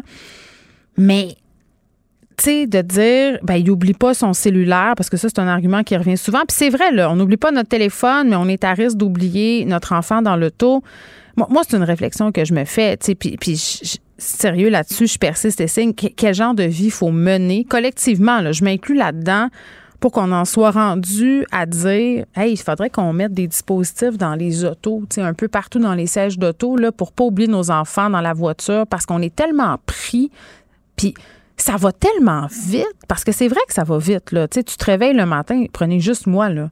Mon cadran, 6h50. Puis ça, c'est vrai ce que je vous dis. C'est ma vraie routine du matin. 6h50, cadran sonne je regarde les nouvelles pendant 10 minutes pour m'enligner un peu sur ce que je vais dire à l'équipe en revenant de porter les flots de l'école. 7 heures, je les lève. Entre 7 heures et 7 heures et demie, c'est déjeuner. Je fais les lunchs. Faut être à l'école, tout ce beau monde-là. Trois enfants, trois écoles différentes pour 8 heures et 5 maximum. Puis moi, j'ai la chance de pas avoir euh, l'obligation de me rendre au bureau à 9 heures. Moi, j'arrive ici à la station aux alentours de 10h30, 11h. Ce que je fais après, c'est que je reviens chez nous pour regarder les revues de presse et tout ça. Puis déjà, je trouve ça rochant. Déjà, je trouve que ça va vite. On reçoit des textos dans la voiture. On a des ordinateurs de bord maintenant qui affichent tout ça. Donc, tu peux quasiment télétravailler dans ta voiture. Ben, c'est parce que ça, là, ça a des conséquences négatives dans la vie de bien des gens et parfois ces conséquences-là, elles, peuvent être funestes parce que ta tête est ailleurs, parce que tu penses à d'autres choses, parce que tu viens de te chicaner avec ton chum. Puis, puis je le redis, là, moi, une maman, une mère, parce que c'est tout le temps ça le sous-entendu, hein, ça arriverait jamais à une mère. Les mères sont donc plus responsables que les pères. Mais moi, j'ai oublié mon fils sur le trottoir. Je leur dis, là, ça fait trois fois que j'explique aujourd'hui. Il venait de naître, je l'ai mis dans sa coquille, il faisait moins 25, il y avait mes deux autres petites qui me tournaient autour. Je les ai attachés dans leur siège d'auto, puis à un moment donné, j'ai mis la clé dans, le démarreur et ma plus faible a dit Mais il est où Ernest? Puis là, j'ai fait Je l'avais laissé sur le trottoir. Dieu sait ce qui aurait pu arriver. sérieux, ça me l'avait pas dit, là. J'avais même oublié son existence. J'étais tellement fatiguée, tellement pas habituée d'avoir ce nouveau bébé-là dans ma vie. Moi, je m'en allais faire, je, me rappelle même plus ce que je m'en allais faire. Je devrais m'en aller faire quelque chose comme l'épicerie, là, rien majeur, là. Mais je partais. Donc, la déneigeuse aurait pu passer, quelqu'un aurait pu le frapper, il aurait pu mourir de froid. En tout cas, je, écoutez, les scénarios d'horreur, j'en ai pas dormi pendant trois nuits. Je me sentais tellement coupable, je me sentais comme la pire personne de l'univers. Donc, tu sais, je pense que collectivement, il faudrait faire un peu attention avant de juger le monde puis dire que c'est des parents qui n'ont pas de bon sens, qui n'aiment pas leurs enfants, puis qu'à nous, les bons parents, ça pourrait jamais nous arriver. Je pense que ça peut arriver à tout le monde. Les experts le disent. Et vraiment, je reviens à ma réflexion de base. On a une vie de fou. Puis ça a des conséquences. Puis ces conséquences-là, on est en train de les expérimenter. Puis ça, a des ramifications dans tous les segments de notre existence. Puis des fois, ben ça veut dire malheureusement qu'il y a du monde qui oublie leurs enfants dans l'auto. Vous écoutez Geneviève Peterson. Cube Radio. Cube Radio. Les rencontres de l'heure. Chaque heure, une nouvelle rencontre. Nouvelle rencontre. Les rencontres de l'heure. À la fin de chaque rencontre, soyez assurés que le vainqueur, ce sera vous. Cube Radio. Une radio pas comme les autres. Léa Streliski qui débarque. Salut Léa. Salut. Bon, pour se poser une question qui me turlupine depuis le début de la pandémie, parce que moi, je suis partagée, là, OK? Euh, je suis toujours. Puis je sais pas si t'es comme moi, mais j'ai toujours le fantasme, de la fille qui veut partir en région pour élever des chèvres. On dirait que je me vois, OK? Mais je me vois comme l'espace de 20 minutes. Après ça, je me vois en train de capoter, me dire que je m'ennuie de Montréal, puis que je trouve ça dur l'hiver dans un champ. Puis quand je voyais tout le monde partir pendant la pandémie, s'en aller ailleurs, tu sais, se dire, ben moi, je vais l'acheter ma maison en Rimouski, puis je vais faire du télétravail, ou encore, je vais m'en aller à une heure et demie de Montréal. J'enviais ce monde-là, puis en même temps, je me disais, à un moment donné, ils vont déchanter, man. Ils vont capoter. Ben, le problème, je pense que c'est les gens. C'est que. on arrête ça. On a. OK. C'est fini. on passe. C'est la fin de l'émission. Euh, tout le monde. Merci à demain. on peut raccrocher. Il n'y aura plus rien à rajouter après ça. Non, mais c'est que. Non, mais c'est qu'on s'ennuierait des gens. On est rendu. Moi, en tout cas, je considère que je suis rendue trop loin dans la vie pour recommencer ma vie à zéro. Euh, j'habite dans un quartier que je pourrais probablement jamais quitter parce qu'il y a trop de liens qui ont été tissés, puis je suis une fille de liens. Fait que moi aussi, je l'ai eu pendant la pandémie, le fantasme de me dire. En fait, j'ai eu la constatation grave pendant une pandémie, mon, mon, mon mode de vie ne fonctionne pas. C'est-à-dire que j'habite dans un petit appartement en famille avec une famille qui, qui, quand la vie fonctionne en cocon, ça fonctionne. Je veux dire, on s'aime tellement qu'être les uns sur les autres, c'est pas grave, mais parce qu'on a accès à l'extérieur. Mais pendant une pandémie, c'est un mm. échec flagrant. Oui, puis t'es pas, t'es pas autarcique non plus. Là. Moi, je, regardais ça, je me disais, j'ai pas de poêle à bois, euh, j'ai pas de possibilité de rien là, sur, euh, dans mon quartier de Rosemont. Là. Non, non, c'est ça, c'est un échec pour une pandémie, cette affaire-là. Oui, on est vulnérable, ça, c'est sûr. C'est sûr, c'est ça. Mais sauf que euh, j'ai failli prendre la décision de partir. ah oui, tu, l'as envisagé pour vrai? Ah oui, j'ai acheté une maison moi-même. J'ai acheté une maison puis j'ai choqué. J'ai acheté une maison à Chambly. Oui, oui, tout à fait. Je me suis rendue jusque-là tellement j'avais peur. Où, ça? Où À Chambly? À Chambly. Oui, euh, une très belle maison. J'étais la voisine de Ricardo. Fait que là, encore une fois, je prends que des mauvaises décisions. Là, je, mais Pourquoi t'es pas à Chambly en ce moment à faire des petits fours à Ricardo? Qu'est-ce qui s'est passé? Ben euh, parce que je me suis rendu compte que justement je me que j'avais trop je prenais des décisions basées sur la peur en fait je, vivais un, sentiment de peur extrême à cause de la pandémie et de, l'inconnu que ça m'amenait et, et, cette espèce de, constatation de je suis peut-être en train d'échouer ma manière d'élever mes enfants. Puis comme ils sont tout ce que tout ce que ce qui est le plus important dans ma vie je me disais je suis peut-être en train d'échouer. Puis toutes les décisions que j'ai prises jusqu'à maintenant je suis en train de leur donner une, une enfance qui, qui, qui se peut pas tu sais. Ok là je digresse un, peu Léa mais c'est parce que moi je suis stickée sur j'ai acheté une maison mais c'est parce que quand tu achètes une maison tu peux pas juste annuler là. Qu'est-ce que t'as fait? Ben, euh, on est on est tombé sur des gens qui étaient très compréhensifs. J'avais aussi une santé mentale qui était, euh, écoute, qui tenait même plus à un fil. J'étais rendue tellement grugée par la peur que on je, je, ils ont compris que j'allais pas bien là. Tu sais, fait qu'on, on, je sais pas par quel miracle en fait mon, mon chum et l'agent immobilier se sont parlé, puis je, je, ça s'est réglé et heureusement que ça s'est réglé. Euh, mais donc, je fais pas partie des gens qui ont fait ce move-là. J'écoute, j'étais rendu loin dans mon move, mais il y a plein de gens qui l'ont fait, puis je pense que, soit pour plein de régions, c'est une bonne nouvelle, puis c'est un peu ça l'angle de mon sujet aujourd'hui, c'est que dans le Journal de Montréal, on, peut lire euh, qu'il euh, y a plein de régions du Québec qui sont en train de, de, retrouver du monde, en fait, qui était jusqu'à maintenant en déclin démographique grâce à la pandémie ben, il, comme tu as, remarqué autour de toi, puis moi j'ai remarqué autour de moi aussi, il y en a beaucoup des gens qui ont fait ce, ce, move-là. Euh, puis il y en a qui s'y font bien parce que parce que des fois la vie, c'est correct, ta vie se prête à ça. C'est comme c'est l'histoire d'un papa monoparental qui est parti avec sa fille de, de 11 ans à Victoriaville. Puis je suis sûre qu'il y a une super belle vie. Là. Moi aussi, je continue de rêver de un peu plus de nature. Euh, mais je pense qu'il y a d'autres gens, comme tu sais, au début, je, faisais la blague de le problème, c'est les gens. Moi, c'est les gens qui me manqueraient, là, tu sais. C'est ça que je peux plus, je peux pas quitter mon réseau, je peux pas. Tout ça n'est pas à Non, mais je pense qu'aussi tout le monde, tous les citadins ont une vision un peu bucolique de c'est quoi la vie à la campagne. Là. Je veux dire, pas, ça n'a pas juste des qualités, vivent pas dans la ville. Là. Ça, il y a aussi des, des défauts, puis il y a des gens qui déchantent, puis il y a des gens qui déchantent aussi. Euh, bon, parce que là, ils sont, sont en train d'expérimenter les conséquences de la surenchère, là. Parce qu'il y a du monde. Ben oui, parce que l'une des principales raisons que moi je voyais, là, des gens autour de moi qui disaient ben moi je m'en vais euh, pas, pas très très loin de Montréal, mais mettons dans l'anneau d'hier, OK? Euh, scénario euh, tout à fait plausible. Là, tu travailles à Montréal, tu es en télétravail, tu dis au mieux. mes boss vont me dire tu reviens une ou deux journées par semaine, puis je, vais le faire en voiture, puis tout ça, ça se vit, là. Mais là, tu te disais, ah, les maisons sont moins chères là-bas. Parce que c'est ça la raison. Hein. Les gens se disaient, pour 500 000 dans, dans, dans une région, tu sais, t'as bien mieux qu'à. Ben oui. Mais sauf que là, c'est mis à avoir tout le phénomène de surenchère des, des chalets, puis tout ça. Puis là, les gens sont poignés dans des chalets qui ont payé 550 000, mais qui en valent 350. Puis là, les taux d'intérêt augmentent. Et là, les gens capotent, Léa. Là, là sont comme, hé là là, quel mauvais mot!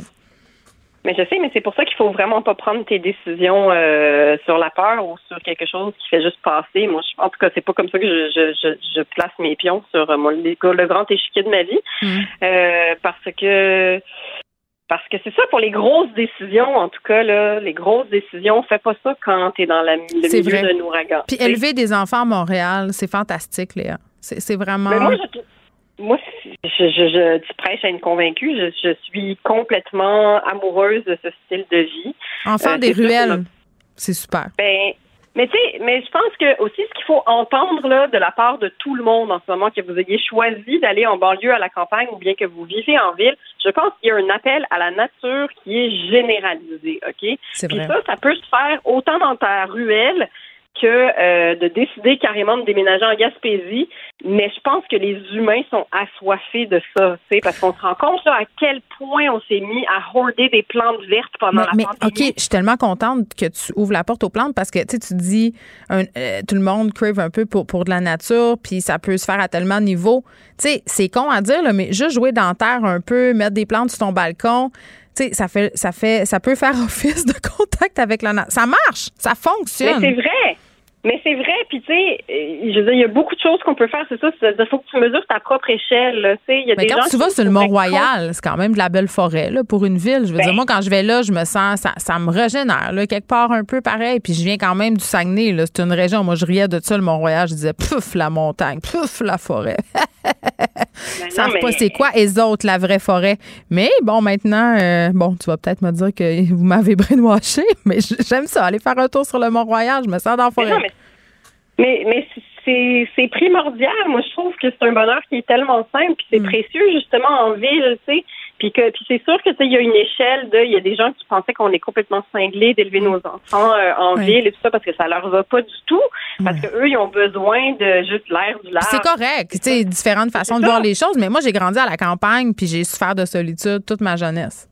Je, ben, je voulais juste m'en aller parce que c'était vraiment plate ben, c'est ça. Moi aussi, je, sais que ma mère, quand on a déménagé à Hudson, quand euh, on était tous les trois tout petits, puis que mon père faisait le voyagement entre Montréal et Hudson, puis tu sais, oui, on avait une belle grosse maison de campagne avec un lac, puis Mais ma mère, on était petite, puis elle était comme je voulais mourir. À un moment donné, je vous ai juste pogné par la main, puis je suis allée voir les voisins qui avaient des enfants parce que j'étais comme Madame, j'ai besoin de contact humain. je veux parler avec un adulte? oui. Mais oui, parce que justement, quand je te disais que le problème, c'est les gens, c'est que où que vous soyez, vous avez besoin de ce contact-là. Mm. Moi, je peux pas faire ma vie ailleurs. Puis derrière un écran, c'est pas pareil.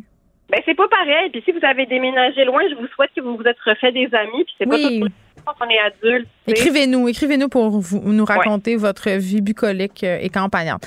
Je t'ai gardé le meilleur pour la fin, euh, Léa. Éric Zemmour, une défaite. Ben, mon petit bonbon en forme de gargamel. T'es comme, oui, j'étais là, elle, elle va vouloir m'en parler, elle va savourer chaque seconde de cet instant. Ben écoute, au premier tour, il a été éliminé. Paf, pif, pouf, bye, merci, à la prochaine. Euh, aux législatives, euh, les, aux législatives, donc ils nomment les gens qui vont être au Parlement en France. Il y a aussi deux tours parce que, écoute, ils croient à la démocratie jusqu'au bout, ça a l'air les Français. Puis, euh, ben, Monsieur Zemmour se présentait dans le Var, qui est un département du sud de la France. Puis, il n'a pas été élu. Puis, il y a beaucoup de gens qui qui, qui étaient dans son équipe qui n'ont pas été élus non plus. Fait que c'est vraiment un flop. c'est rassurant, je dirais. Ouais, mais, OK, mais est-ce que c'est tant la bonne nouvelle que ça? Ben, c'est une bonne nouvelle, mais ça me fait peur aussi parce que euh, c'est un petit peu comme un ongle incarné. Tu peux t'en défaire une fois, mais ça se fait qu'il repousse. Tu sais. Mm. Fait qu'il faut que tu fasses attention parce que ces courants-là de haine là, qui sont tellement simples, qui fonctionnent tellement bien quand les gens vont pas bien. C'est très simple. Ils vont pas bien, ils sont pas super éduqués. Tu leur dis c'est la faute de mm. quelqu'un d'autre. Puis là, ils mettent toute leur hargne dessus. Il faut faire attention au Québec. On n'est pas loin d'avoir ça avec Éric Duhem. Je veux dire, je veux pas dire que c'est exactement le même personnage puis qu'il utilise les mêmes. Mais il utilise. Non, mais parlons de Marine Le Pen. Tu sais, euh, peut-être que c'est un meilleur comparatif. Elle, elle a passé au, second, au second tour. Puis, tu sais, elle, elle, tape aussi sur le pion du populisme, là. Oui, mais Marine Le Pen, l'affaire, c'est que eux, ils ont comme une. C'est une, tradition. Là. Oui, c'est la famille, c'est ça. Oui, oui, c'est ça. Il y a un plus vieux parti. Je faisais, je faisais un parallèle avec euh, Éric Duhem parce que c'est nouveau qu'ils fassent de la politique. Puis Zemmour, c'est pareil. Je comprends, je comprends. Puis ils viennent tous les deux des médias en plus. Fait qu'ils savent jouer le jeu des médias. Mm-hmm. euh, puis, ben, c'est ça. Et, et c'est surtout, c'est des gens qui parlent très, très fort et qui font beaucoup de tapage. Et souvent, parce qu'ils savent jouer le, jeu des médias, ben, ils ont tendance à occuper quand même une bonne grande place sur la scène publique. Tu sais. Euh, et donc, on a l'impression qu'ils sont très, très, très populaires. Puis finalement, des fois, ben, ça se, ça se concrétise pas dans l'urne. Euh, puis c'est ce qui est arrivé. Puis tant mieux. Mais maintenant. Euh, mais si c'est son retour à la télé, tu sais, parce que tu as beaucoup de pouvoir à la télé et derrière un micro, est-ce que c'est pas pire qu'en politique, tu sais, quelque part? Ben, moi, je me posais quand même la question. Ben, c'est une bonne question. C'est sûr que ça continue de tarir le, paysage public, euh, ben, social, le dialogue social, tu sais. Mais ça fait quand même qu'il perd des plumes, là, mine de rien. C'est-à-dire que. Ils ont dit euh, thanks but no thanks. Merci, mais non merci. Ben c'est ça, puis ça fait quand même qu'il peut pas prendre des décisions qui ont euh, qui ont un impact euh, direct et législatif mm. dans la vie. Ah, mais il peut influencer les Français, donc des électeurs. Donc voilà, ben on, ne sait pas si ça va être son grand retour euh, ni dans, dans quel stage. On sait qu'il remplace en ce moment. Est-ce que ce sera le retour d'Éric Zemmour? On ne sait pas. On peut se permettre de se poser la question. Merci Léa. Merci à demain. Bye bye. Cube Radio. Culture et société. Anaïs Gertin-Lacroix qui est là. Salut Anaïs. Allô Geneviève. Bon, euh, une première entrevue très, très attendue, celle d'Amber Heard. Euh, la première, bien entendu, je l'ai dit, là, suite euh, au verdict dans la poursuite en diffamation intentée par son ex-mari Johnny Depp. Exactement. Et là, elle a accordé euh, une entrevue à Savannah Guthrie, animatrice de NBC Today. Donc, on nous a, évidemment, parce que l'on veut que les gens soient au rendez-vous, donc on a fait, euh, euh, il y a eu un court extrait, en fait, de l'entrevue qui a été diffusée, puis d'autres extraits seront diffusés mercredi notamment et demain à l'émission. Et là, je vais te faire entendre. Puis là, le, but, là, Geneviève, c'est pas de prendre la, position, pas prendre parti sur Amber Heard. Est-ce que c'est Johnny Depp? Regarde, les, gens ont tranché, Johnny Depp, le jury en fait tranché, ça en est sorti haut la main. Et là, Amber Heard, qu'elle dit dans cette entrevue-là, entre autres, c'est qu'elle en veut pas au jury disant, écoutez, la réalité, c'est que les gens aiment Johnny Depp, les gens ont l'impression de connaître Johnny Depp, c'est sûr que ça a influencé. Et là, elle, ce qu'elle déplore, en fait, c'est le traitement euh, qu'on a eu à son égard, notamment sur les médias sociaux, juste sur TikTok, qui en date du 13 juin, le mot-clic Justice for Johnny Depp euh, était à plus de 20,7 milliards de, vues d'utilisateurs qui ont vu ça, qui ont pris position,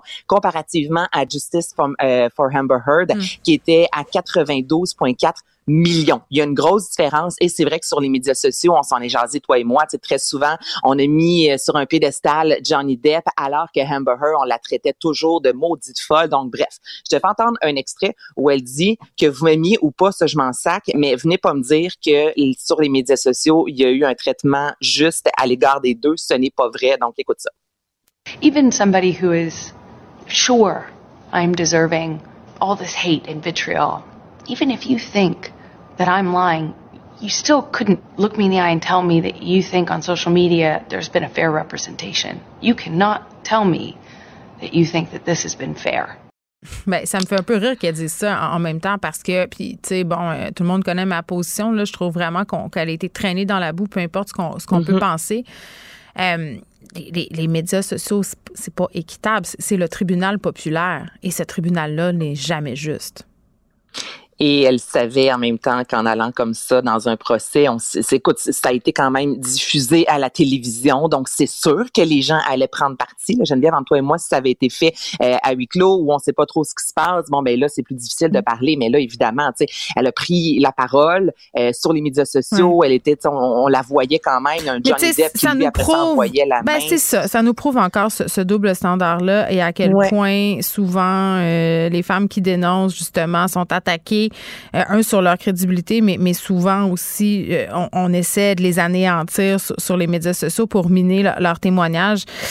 C'est pour les gens qui disent que, ça existe pas puis que les médias sociaux sont pas plus durs envers les femmes que, les hommes je me demande ce que, ça va prendre. Parce que si tu regardes non seulement euh, oui ce, qui était dit mais la nature des insultes c'était tout le temps sexuel on l'a c'est une salope c'est une menteuse c'est une ensorceleuse c'est une sorcière la les vêtements c'est toujours ça c'est un méchant euh, un méchant reality check je trouve ouais, mais ça devrait être honnêtement ça va être intéressant je, je veux, moi, écouter cette entrevue-là. De, de ce qu'on a vu, du moins, c'est une Amber Heard euh, vraiment d'une façon très euh, conventionnelle qui s'adresse ben, à la caméra, qui parle avec l'animatrice. son image aussi, là. Elle surveille ça, c'est sûr et certain. Mais c'est terrible aussi, hein. Faut qu'elle s'habille en petit tailleur, tout ça, pour qu'on la prenne au sérieux. Jackie Kennedy au bout, là. Elle n'a pas le choix pour qu'elle soit prise euh, au sérieux. Comme, on voyait dans, les films de, de série B quand on était petite, les femmes accusées d'avoir tué leur mari qui arrivaient en cours avec un rang de perles puis un tailleur blanc crème. Ah, le gros drame, est vraiment la femme parfaite au foyer. Là, là c'est sûr qu'elle doit jouer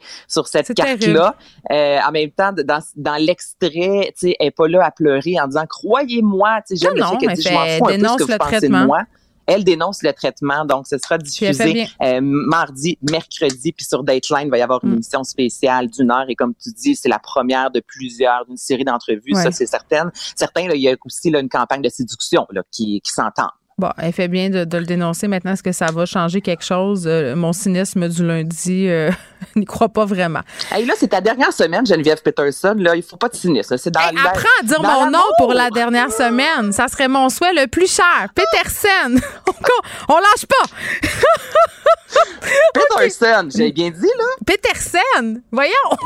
Geneviève Peterson? Non, non, c'est vraiment Peterson. Anaïs, comment? Ça me fait trop rire, pour vrai. J'aime ça le dire de même. Ça sort de même. On dirait que c'est. Ah, force-toi, force-toi, parce que c'est pas ça. ça c'est pas. Non.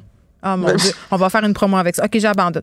Euh, Parle-moi du pique-nique. Oh, ça se peut pas, ça fait tellement longtemps en plus qu'on travaille ensemble. Je sais. Ben, c'est, c'est comme les gens qui n'aiment pas la coriandre, c'est génétique. Il y a beaucoup d'amour dans la façon que je, je dis, c'est important de le mentionner, OK? je te crois. Là, qu'est-ce qui s'est passé au pique-nique électronique? Je suis arrivée ici, là, les filles qui travaillent à la recherche, qui fréquentent ces endroits, ce sont des jeunes, me disaient, Geneviève, il y avait un DJ là dimanche, mais il était aussi à Ibiza en même temps. Moi, je comprends rien. C'était samedi, ah, OK? Samedi. Je... oh, je... Non, mais ça, parce que le dimanche, on dirait pique-nique électronique dans ma tête, c'est le dimanche. Et là, c'est le DJ Clapton, OK, qu'on entend présentement, qui est un producteur, qui est un reconnu euh, à l'échelle planétaire, qui est reconnu pour avoir un masque doré, ses gants. Et là, lui, il, jouait, en fait. Il était sur scène à 20h30. Mais là, Geneviève, imagine-toi, on est ensemble au pique-nique électronique et là, soudainement, sur les médias sociaux de ce DJ-là, ben on se rend compte qu'il est à Ibiza. Et là, lui, il publie des vidéos de lui qui atterrit à Ibiza, disant je suis à Ibiza sur cette île espagnole. Là, tu te dis, parce que moi, je suis au parc Jean Drapeau, là, je, je, t'es devant moi, t'es à Ibiza, qu'est-ce qui se passe? Est-ce que c'est le vrai? Est-ce qu'il y en a deux? Là, si tu vas faire un tour sur Wikipédia, il y a des rumeurs qui circulent depuis longtemps disant euh, qu'il y aurait deux DJ. Puis là, les gens. J'ai même lu trois, moi. Ben là, c'est ça. On, le sait plus. Il y en a parce que c'est pas la première fois que ça arrive, qui est à deux endroits en même temps. Mais là, on se dit, est-ce qu'il y en a un puis il y a une réplique au besoin Le vrai, c'est sûr qu'il était à Montréal. Il était pas à Ibiza. Mais là, le vrai, là, c'est ça l'affaire. Et Charlie, il était Geneviève. Donc là, je lui ai demandé à Charlie d'ouvrir son micro et de nous raconter un peu comment ça s'est passé au pique-nique. Ah, Charlie, t'étais au... Ah, je savais pas, t'étais au pique-nique. Oui, il était là. Fait que là, il va nous dire qu'est-ce qui s'est passé. Ben, nous, euh, tout s'est très bien passé. Hein. Écoute, euh, je n'étais pas un grand connaisseur de Clapton, du coup, je me suis pas posé tant de questions que ça, mais euh, c'est sûr que après un concert, t'aimes bien les voir un peu sur les réseaux, les posts justement des artistes. Puis là, on voit que Clapton postait à Ibiza. Mais est-ce qu'ils se ressemblaient les deux? Mais en fait, ils ont un masque et un chapeau de forme. Oui, mais physiquement, je veux dire, la C'est le même avec une barbe et tout. Après, il y a, y a, des gens qui regardent un peu les photos qui disent Ah, il avait pas la même barbe. Le jeu des sept erreurs. Ouais, c'est ça, oh c'est ça, c'est les photos. J'ai très, très hâte de savoir parce que là, la complosphère se fait aller sur un moyen temps. Ben oui, puis en même temps, tout le monde se dit ça se peut qu'il y en ait plus qu'un. C'est, ce serait comme plusieurs DJ finalement, mais en même temps, ils peuvent. Mais tu sais, Daft Punk, les, écoute, les deux avaient un talent extraordinaire, donc il peut y avoir plusieurs DJ Clapton, mais je peux comprendre un Charlie qui est là et là tout le monde, là, tu vois ton artiste devant toi, j'aime bien. mais tu paies pour le voir. tu veux pas ben, une réplique. Voilà. Bon, le duplicat, toi, chose. Ça y est. On est rendu là. Le grand retour de Julien Lacroix sur les réseaux sociaux. J'ai vu la photo passer, une photo noire euh, en noir et blanc il tient son bébé dans ses bras. Bon, une première depuis euh, presque un an et demi. Là, il n'avait pas pris la parole sur les médias sociaux depuis son étrange mea culpa dans le devoir qui finalement il s'était vraiment fait ramasser euh, à l'époque où ouais, qui avait plus ou moins encore pris le blâme.